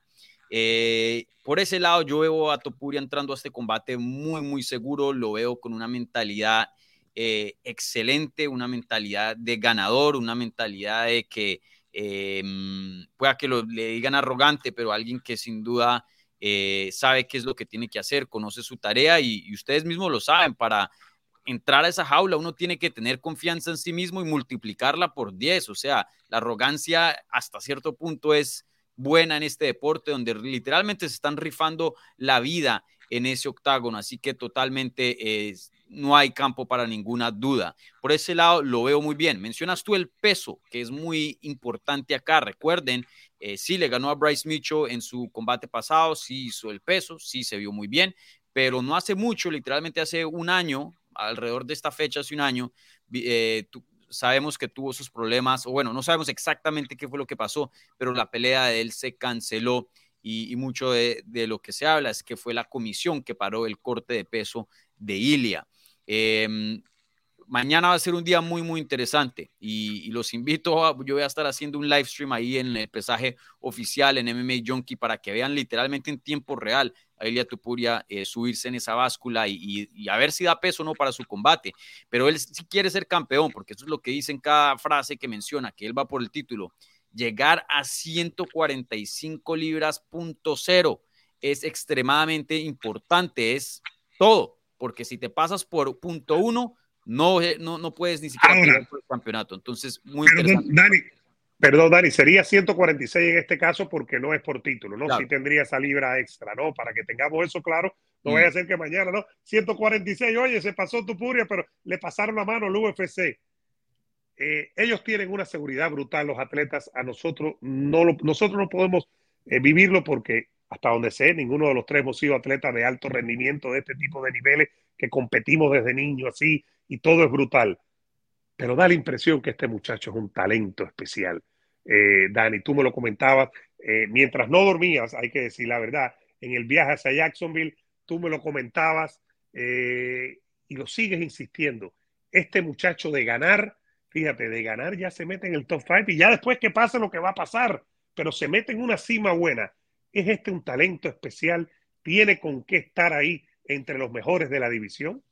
Tiene todo, tiene todo. Cuando vemos qué es lo que eh, significa, qué es lo necesario para ser una estrella de este deporte, literalmente Ilia Tupuria ha chequeado todas las, todas las cajitas, que es bueno en entrevistas, lo es.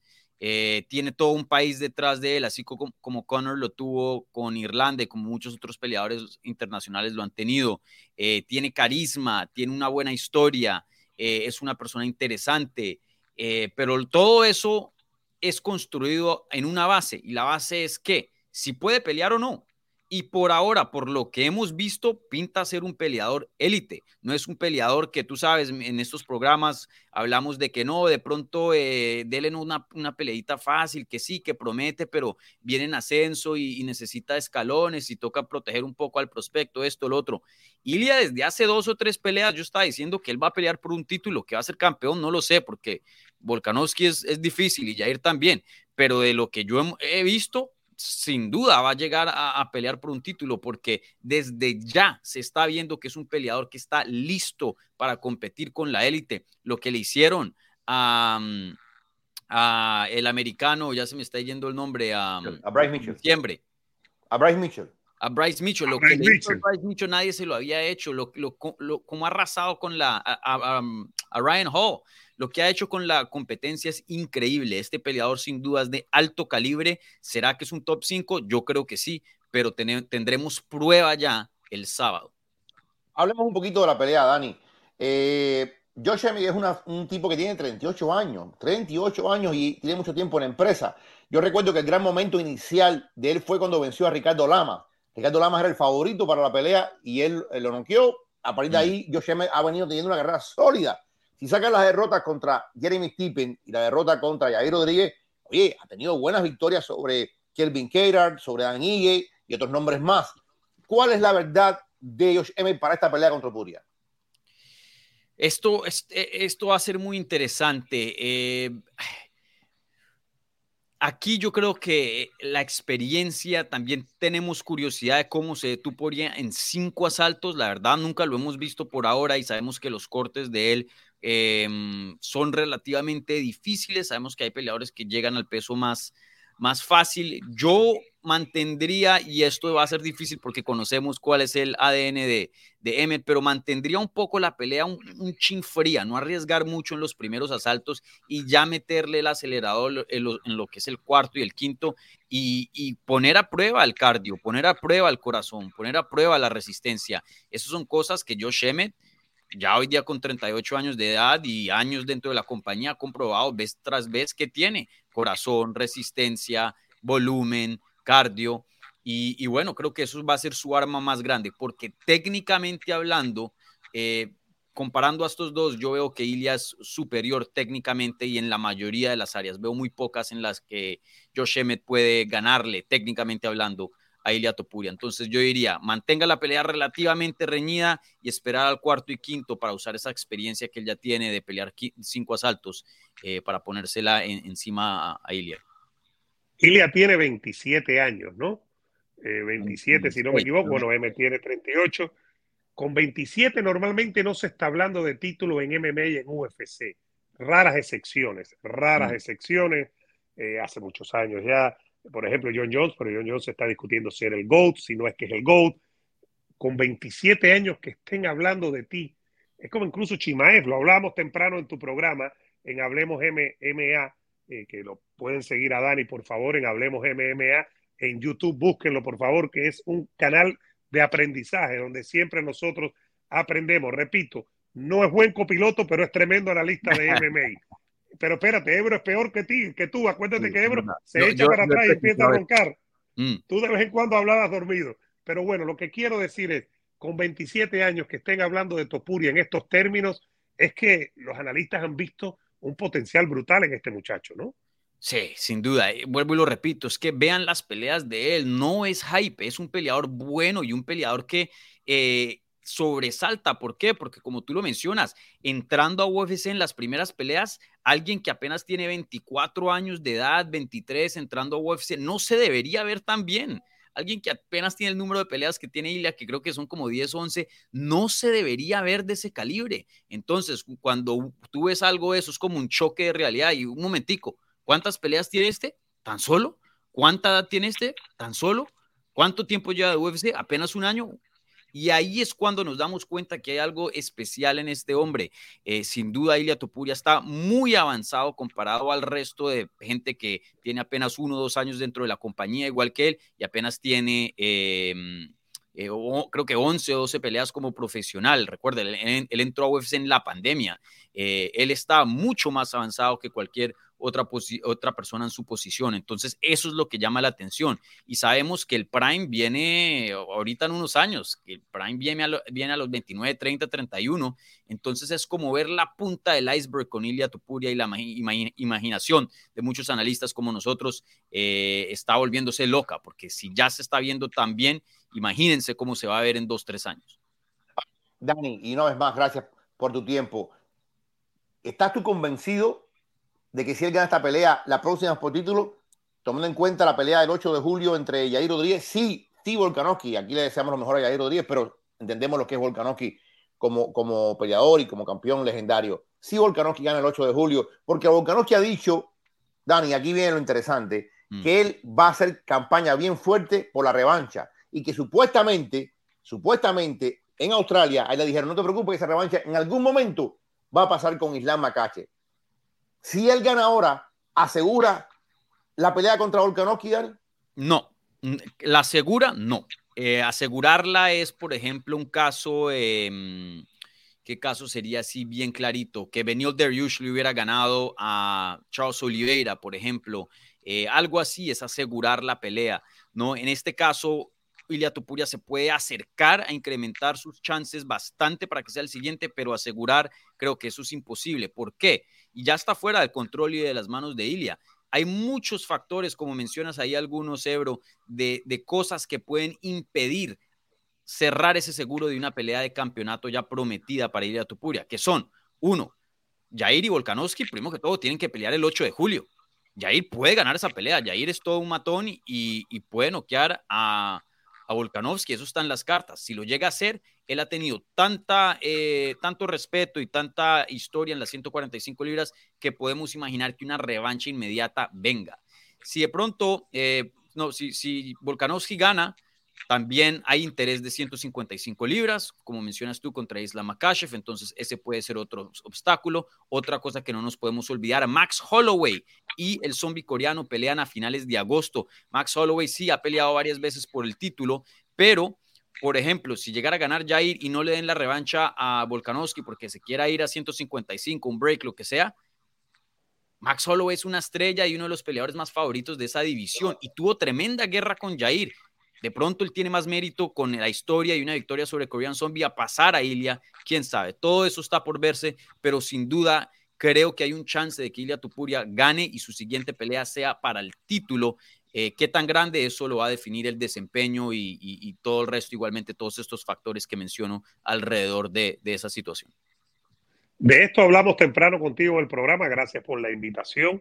Y es el tema de cuán buena es la cartelera, etcétera. No es pay-per-view, no hay actividades desde el mar, bueno, el miércoles, eh, después el jueves, el viernes, no hay semana de Five Week en el sentido de que una firma aquí de los peleadores es diferente, mm. pero va a pelear en ABC.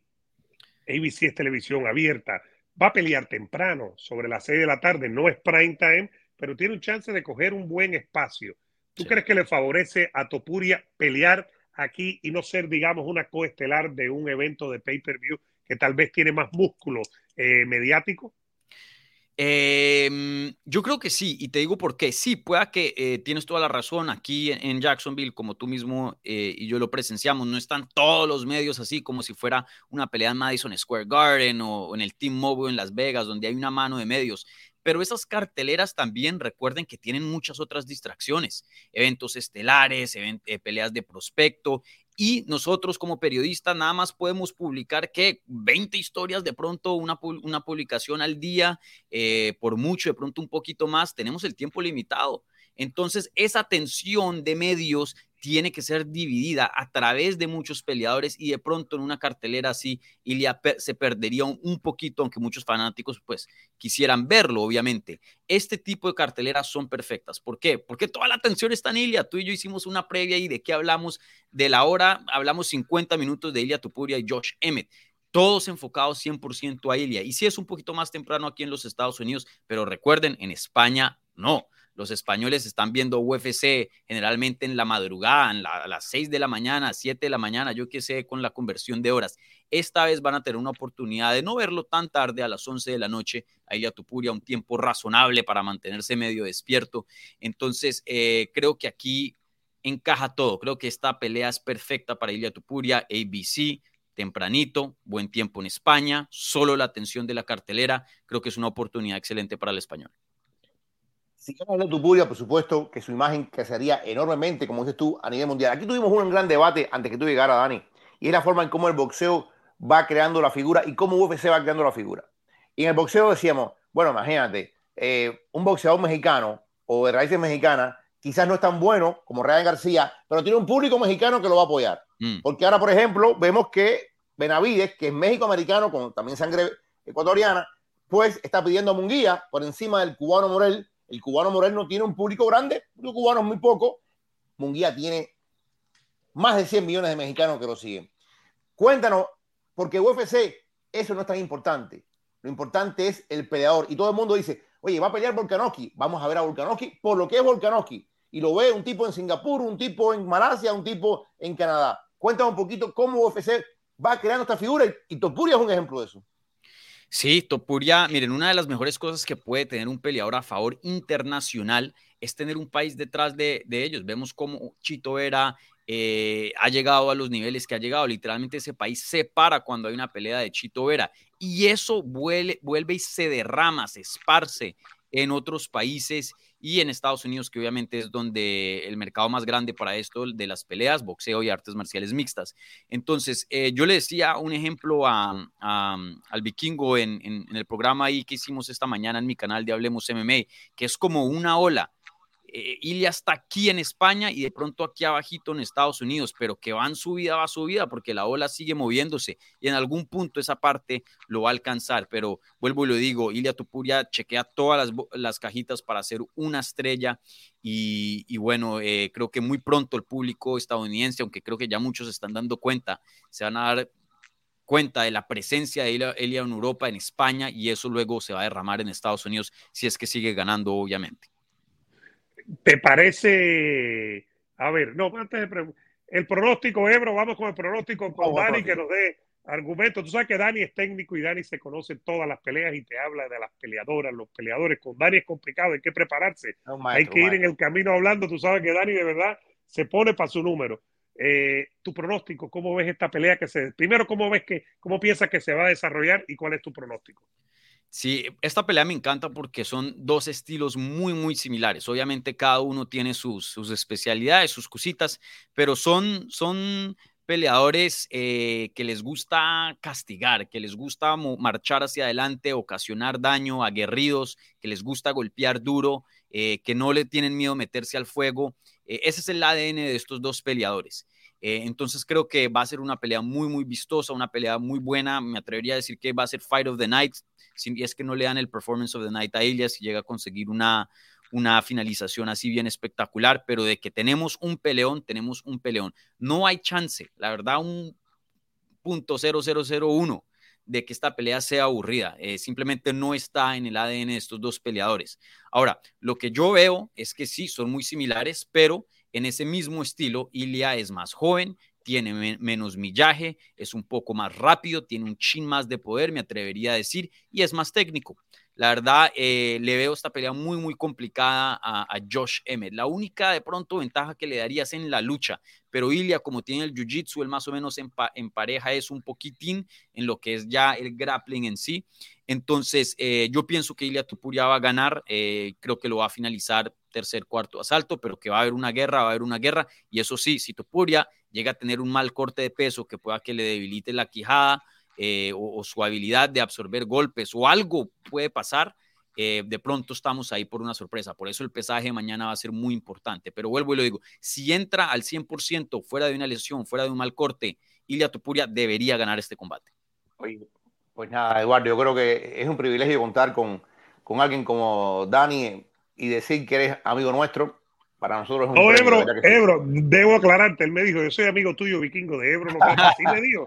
No importa, tuvo cinco horas, oye, tuvo cinco horas y pico en el carro y después toda la mañana ya. Digamos entonces que soy amigo por conectividad, ah, por estar al lado tuyo estoy al lado de él también.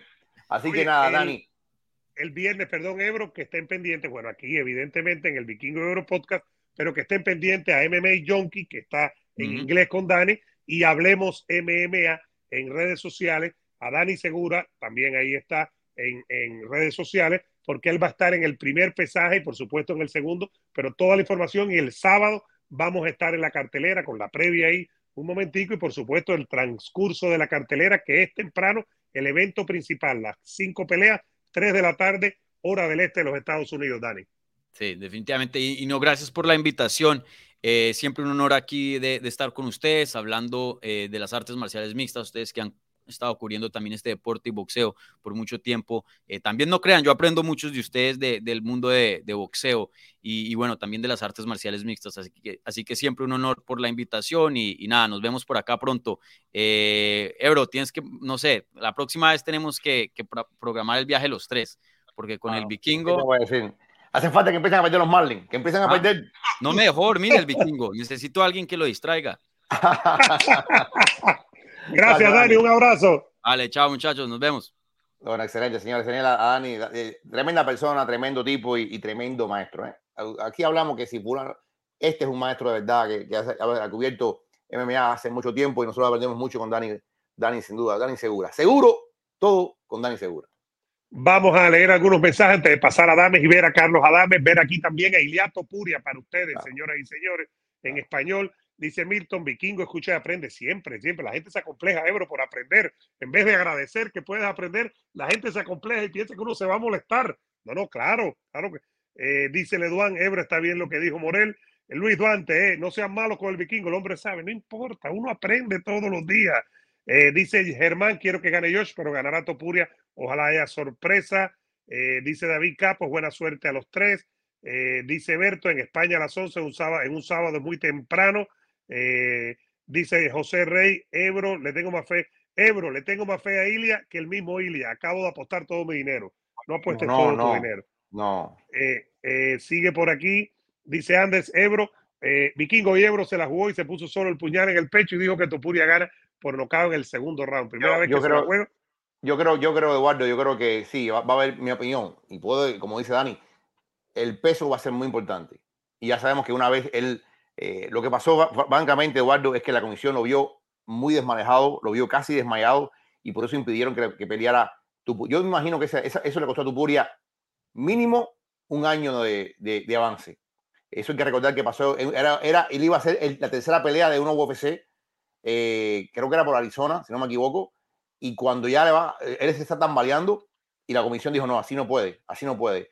Lo sacan de la pelea y fíjate todo el tiempo que lo tomó, cuánto hubiera avanzado Tupuria de haber peleado esa noche, de haber ganado esa noche. Y, bueno, pero bueno, el tiempo de Dios es perfecto, como dicen por ahí. Este es el momento de Tupuria que no comete el mismo error. Eso es muy importante, que no comete el mismo error porque le puede costar caro, porque M pega duro. M, yo lo dije en un video, no es mejor que nada que Ilia en nada, pero tiene un poder.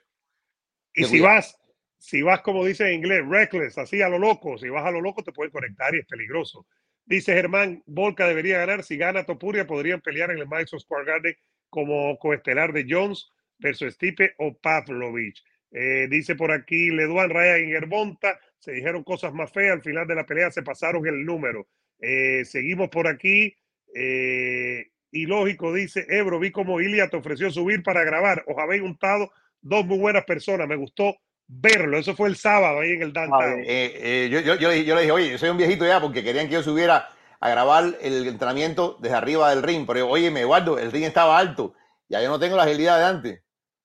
Eh, no, y tampoco era que fuiste muy ágil de joven, no, no era Que, que, andabas por ahí por matanza. Mira, ahí está Dani, hablemos MMA. Gracias por la invitación. Carlos Adames, Ebro, vamos a ponerlo aquí un momentico. Carlos Adames. y después Tupuria. Y después Tupuria. Para que tenga sentido. Adames pelea este sábado, el viernes vamos a hablar de él. El dominicano nos ve, le mandamos un abrazo grande, grande, al Tigre. Esperemos tenerlo pronto. Vamos a ver si podemos comunicarnos con él. Esperemos que esté pronto con nosotros. Ese es uno de los que está de campeón Ebro y nada. En, esperando, esperando, esperando. Eh, eh, es como, fíjate, de alguna forma es como, como, como Benavide, los eternos interinos. Ahí esperando y esperando y esperando. Pero fíjense, escuchen bien, miren lo que él habla de Munguía. Miren los planes de él. Él dice, yo voy a estar un tiempo más acá. Si no viene nada, voy a subir arriba y voy a pelear con todo el mundo. Hablo de Benavides, hablo de Morel, hablo de cualquiera. Escuchemos la palabra de Carlos Adames, tremendo boxeador dominicano. Y después viene Topuria. Denle like al video y suscríbanse, por favor. Escuchen el podcast, el Vikingo y Ebro. El viernes estamos en Jacksonville con boxeo, MMA y UFC sin duda alguna. Y en el Vikingo y Ebro podcast toda la cobertura de este gran evento. Adames y después Topuria. Vamos a verlo aquí. Jorgito Ebro. Vamos a ver si es verdad. Dice Ebro que sí. Vamos a creerles, a creerle a Ebro, señoras y señores. Carlos Adames, el dominicano aquí. Bueno, amigos, qué placer. Estamos con un campeón y esperamos que pronto el título que tiene de interino sea campeón regular completo. Y estamos con Carlos Adames, que va a una pelea importantísima contra Julian William, un ex campeón unificado en junior mediano eh, en The Armory, en Minnesota. Cuéntame, Carlos, cómo ha sido el campamento para esta pelea. ¿Qué, qué esperas de Julian Williams? Primeramente, dame dar gracias, Ebro, por eh, compartir este momento conmigo. Me siento muy contento, muy feliz, me siento muy bien, eh, de salud, de ánimo, de preparación. Bueno, esta pelea es una pelea eh, bastante importante para mí, ya es un nuevo logro para mi carrera. Espero sacar la mejor parte de esa pelea esa noche, llevar un buen combate a todos los fanáticos, a todos los televidentes de, de boxeo. Pienso que va a ser una noche interesante. Cuando tú ves a Julian Williams, ¿qué has estudiado? A ver, yo sé que tú eres un tipo muy confiado en tu, en tu potencias, en tu fuerza, pero ¿qué tú estudias de Julian Williams? Bueno, tiene, tiene, tiene su, su parte, tiene su contraparte, tiene su parte, porque por algo fue campeón dos veces unificado, o sea, eh, por eso digo, tiene su parte. Eh, pienso que tiene buena herramienta. Eh, no, no, no, no, un peleador que tiene mucho aguante, digamos, que es un, ahí un poco complicado más conmigo, que es un oh. peleador bastante fuerte. Eh, pienso que si trae una buena preparación, pienso que es una nueva división para él también. Pienso que va a ser una buena pelea esta noche. Ahora, tú eres un campeón interino, pero mucha gente te ve como un verdadero campeón. ¿Te frustra la espera? Van a ser dos años, dos años sin que Charlo pelee y defienda su faja. ¿Te frustra esto? Eh, ¿Y te frustra a todos los boxeadores que quieren un pedazo del pastel? Eh, por cierto momento, yo te diría que si te digo que me frustra, te digo no, porque, o sea, eh, el tiempo de Dios perfecto, el tiempo de Dios perfecto. Yo, pero, pienso que Mauricio Sulemán, que es el, el, el, el presidente de la asociación, eh, pienso que va, cuando llegue el momento, cuando Dios llegue el momento, dice, es el momento. Ya eh, yo esperé mucho tiempo, soy el campeón interino, o sea, todavía sigo en la sala de espera, como quien dice, pero sigo esperando y Dios me va a dar mi momento. Y pienso que eh, de frustrarme sería cuando, ay, estoy desesperado por, por, lograr objetivos, pero yo todavía no estoy desesperado por, por, por eso, porque soy una persona joven, eh, tengo mucha eh, en mi gimnasio, tengo deseo de, de, grandeza, quiero, quiero estar en los nombres grandes, pienso que voy a esperar mi momento y sé que va a llegar. Lo que uno desearía, lo ideal en la vida es que regrese Charlo y que te enfrente a ti y que el campeón interino y el campeón regular diriman en el ring quién es el verdadero campeón. ¿Tú esperas que en el resto de los meses que vienen, la segunda mitad del año, esto pueda ocurrir, Carlos? Sí, realmente sí, pienso que, que, puede, puede ocurrir en cualquier momento. Eh, pienso que él va a estar, él está observando desde lejos, eh, pienso que tiene situaciones eh, personales que le están afectando ahora mismo. No, le, no le recomiendo a ningún peleador a veces que tengan problemas personales ligarlo con, con, con, con, su carrera él va a esperar su momento y pienso que, que sí, en, en gran paso, él puede tomar la decisión de enfrentarme. Tú estás en una tremenda empresa. Tú no sabes que tú compites en el BBC con Showtime. ¿Cuán confiado estás tú que tendrás el chance de unificar todos, todas las bajas en 100%? Confiado al 100% no, porque como puedes saber, eh, eh, eh, Alinka Nulli tiene una faja, eh, pienso que Esquivo Farcao va a pelear otra faja. Eh, Lara, eh, confiado al 100%, no, pienso que va a ser un, poco, un proceso eh, bastante largo, eh, sin desesperarme, poco a poco, llevando el ritmo. Ya como te dije ahorita, eh, el tiempo de Dios es perfecto y pienso que va a llegar mi momento, va a llegar mi momento y pienso que por, puedo tener eh, ese chance. Ahora, el peso mediano siempre fue un peso histórico, siempre, históricamente. Grandes campeones que han pasado por ahí, Monzón, eh, el mismo Golovkin. Mira el caso de Lara, va a enfrentar posiblemente a Dani García. Alin Canuli está con Top Gran por allá dando sus vueltas y sus cosas. Ya, hablamos del tema de Charlo.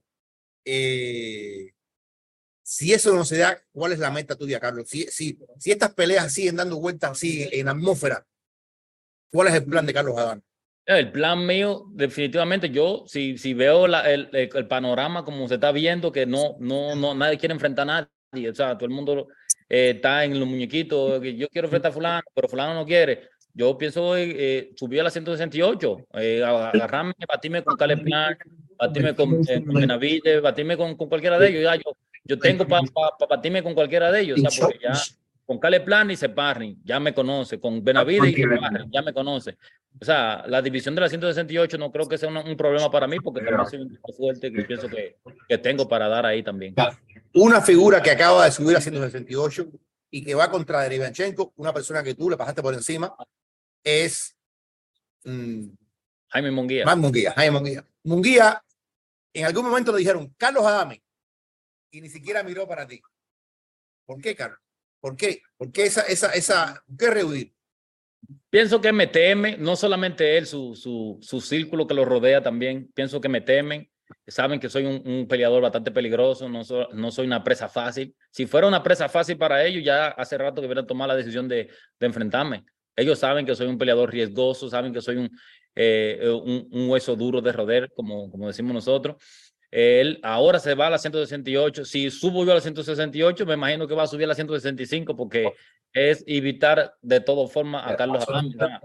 Pienso, por eso ni, ni lo menciono, agarra a Sergey de Branchenko. No digo que Sergey de Branchenko no sea un peleador complicado, es un peleador complicado, pero ya no, no es el tiempo. O sea, yo, yo puedo, porque soy atleta, no me puedo mentir yo mismo. O sea, yo a los fanáticos quizás les pueden mentir, pero a mí no, porque yo soy un atleta y digo, no es el tiempo. Ahora lo ah. agarra y en 168, cuando sabe que eh, de Beranchenko hasta para 64 queda chiquito, lo agarra en 168. O sea, no, él, él si quiere demostrar que tiene calidad, debe, debe enfrentar a los grandes peleadores como, como soy yo, como Charlo, o sea, como lo, David Morel. O sea, son peleadores que somos peleadores fuertes, somos peleadores grandes que sí le vamos, vamos a aguantar y le vamos a responder para atrás. El hecho de que se han dado peleas buenas este año, García contra Tanque, la pelea que viene ahora de Spence contra Crawford, te da la esperanza de que, de que todavía hay espacio para las grandes peleas, para tus grandes peleas, Carlos. Así es, así es. Ah, eh, hacían unos meses atrás, eh, yo decía, un, no unos meses, un año atrás, yo decía, wow, ¿qué es lo que pasa con el deporte, el boxeo? No, no, no quieren enfrentarse los peleadores, pero ya después de ver la pelea de Ryan García, eh, de verla a, a, a, a Debbie Hennig, Manchenko, o sea, ahora ya, ya, ya, está cambiando, o sea, está cambiando y, y, sigue, y sigue cambiando. Ahorita se va a Benavide con, con, con Canelo, se va a Benavide con, con, o con, con Morel, o sea, van a haber grandes peleas, pienso que sí, que ya cambió y, y vamos a seguir para adelante. Oye, tú, si vas con mediano, Canelo Álvarez, el nombre te, te, te suben en la cabeza, Canelo, Canelo, Canelo. Eh, si te digo que sí, que tengo ese, ese, esa, esa cosa ahí en la cabeza, eh, Canelo, Canelo, Canelo, no, realmente no, ya, porque yo sé que es, es, es como, es un tema de, de, de, lesión. Y como todavía no 160, no, no miran, no miran, no miran para acá todavía ni siquiera, o sea, eh, sé, yo sé dónde estoy parado. ya yo conquito, por ejemplo, la, la, la, tres fajas, cuatro fajas de la 160, yo, yo sé que Carlos, oh, Carlos Adame está ahí. O sea, sé que van a mirar para allá y, y, me pueden mirar como un, como un, un rival digno para él. Eh, hay grandes peleadores ahí en, en, en, la lista y yo pienso que por el momento estoy enfocado en, en, ellos, que sé que van a que van a tener chance y van a venir a pelear con ellos. Oye, y la última pregunta, Carlos, eh, porque sabemos que es un día complicado. ¿Qué mensaje tú quieres dar este 24 de junio en Diamond? ¿Qué tú quieres cuando termine la pelea que todo el mundo recuerde de Carlos Adán? Bueno, el mensaje que quiero dar es que, que tengan claro todos los peleadores de la 160 y los 168 también que hay un Carlos Adame dominicano que tiene hambre de superación, que tiene hambre de, de, de, de grandeza, que no, no, no ten esto porque eh, quiere decir que le van a pagar dos pesos, que quiere ganarse dos pesos. No, yo estoy en esto porque quiero que mi nombre se escriba como los grandes peleadores también. O sea, como se escribió eh, Manos de Piedra Durán, eh, Sugar Ray Leonard, eh, Ali, todos esos grandes peleadores que mi nombre en un futuro también se mencione como, como Floyd Mayweather. O sea, ahí también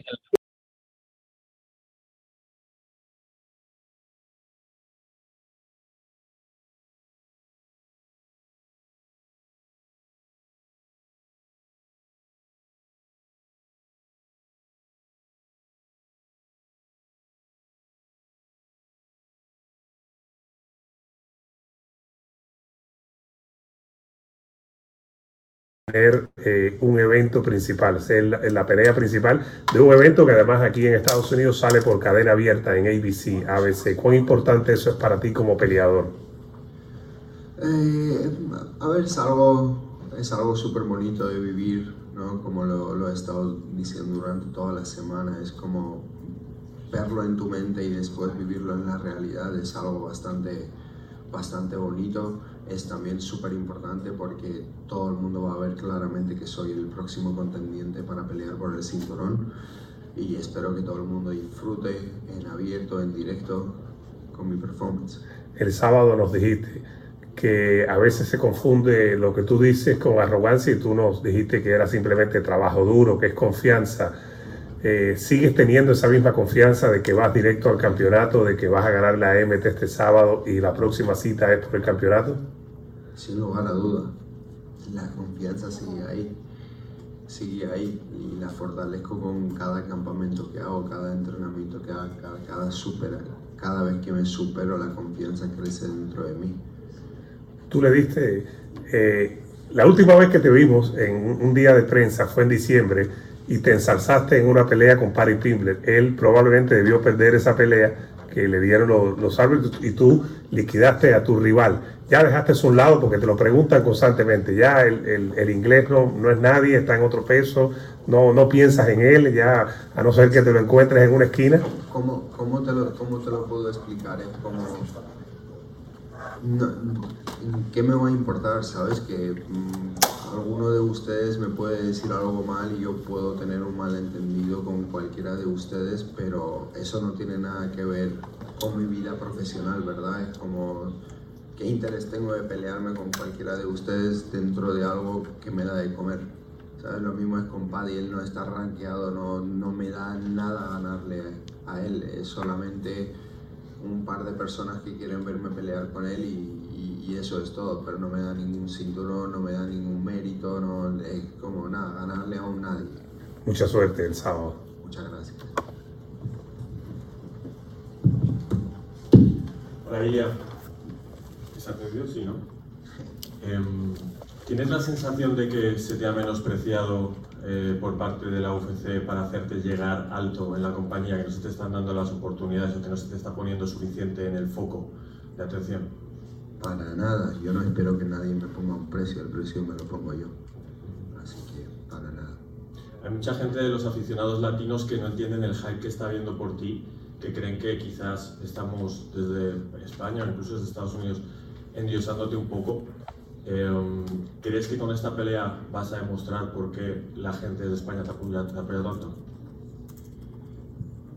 Endiosándome para nada, yo no soy ningún dios. Lo, y yo creo que la gente que me apoya desde mi casa, que, que es España, lo hace por los resultados que, que, he obtenido hasta ahora, ¿no? ¿no? No es lo que digo, no viene eso de, de aire, ¿no? He demostrado en varias ocasiones que, aquí estamos, que venimos por el título y, eso es todo. Si a la gente le puede llegar a ofender, pues problema, problema suyo, ¿no? A pesar de que esta es tu pelea de más alto perfil, es la pelea que le da la sensación a la gente que tienes más posibilidades de ganar por el emparejamiento. Contra Ryan Hall había peligro de sumisión, igual que contra Rex Mitchell, otros peleadores de más tamaño como Jay Herbert. ¿Tienes tú también esa sensación de que la gente entiende que a estos niveles tú tienes más posibilidades incluso contra Josemet que contra ellos de vencer. Es como te digo, yo nunca me pongo a analizar qué es lo que la gente piensa, lo que esperan. Yo sé lo que yo pienso, lo que yo espero de este combate o de cada combate que he tenido, hasta ahora, lo que he esperado. Y el resultado es lo que digo, siempre va a ser el, el, el, mismo para mí porque para cada pelea me preparo muchísimo, me lo tomo con muchísima profesionalidad en cada momento.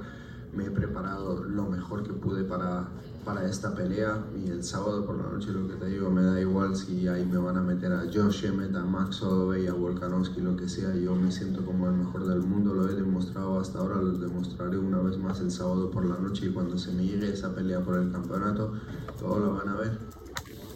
Hemos visto que de cara a esta pelea, el último mes lo has realizado en Miami, en el Kirkland.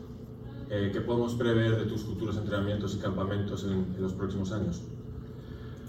Pues básicamente dependiendo de las sensaciones, ¿no? En este momento me sentía como un poco que necesitaba salir de mi, de mi, zona de confort, lo cual era en España, me sentía demasiado cómodo, entonces necesitaba volver a experimentar esas sensaciones dentro de los entrenamientos, de ir a un entrenamiento, no saber lo que es, lo que te espera, y fue básicamente por lo que moví el, campamento, fui al, al gimnasio de Killcliff donde me acogieron con mucha amabilidad y nada, la verdad que la preparación fue súper, me trataron súper bien y el sábado por la noche se va a ver todo reflejado, todo el trabajo que le puse y toda la energía. Hay peleadores que, que no solo van a por el cinturón, sino que quieren construir una historia, un legado. Es el caso de Israel Adesanya. ¿Te sientes igual? ¿Crees que aparte de la carrera por el cinturón estás construyendo algo más? Obviamente, yo espero que con, con mi ejemplo pueda inspirar a, muchísima gente que da igual de donde seas, de donde vengas, todo es posible si tú en tu mente lo puedes ver, todo lo puedes traerlo, traer a la realidad. Y ese sería el resumen un poco de, de, de, de mi ejemplo, ¿no? que todos saben de, dónde vengo, que nada me lo han regalado, todo, todo lo, me lo he tenido que ganar con trabajo duro y, y, espero ser un ejemplo y una inspiración para los demás, porque yo digo, el ejemplo no es una de las formas de influir en los demás, es la única forma que hay. Entonces, nada, el sábado por la noche van a ver al Hijo de Dios dentro del octógono brillando. ¿Algún veredicto para la pelea con respecto a Joseme? Que lo acabaré At Amica Insurance, we know it's more than just a house. It's your home, the place that's filled with memories. The early days of figuring it out to the later years of still figuring it out.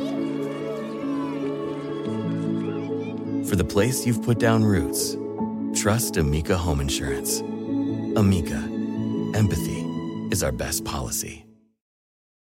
At Bet365, we don't do ordinary. We believe that every sport should be epic. Every goal, every game, every point, every play. From the moments that are legendary to the ones that fly under the radar. Whether it's a game-winning goal in the final seconds of overtime or a shot on the goal in the first period. Whatever the sport, whatever the moment. It's never ordinary at Bet365. 21 plus only. Must be present in Virginia. If you or someone you know has a gambling problem and wants help, call 1-800-GAMBLER. Terms and conditions apply.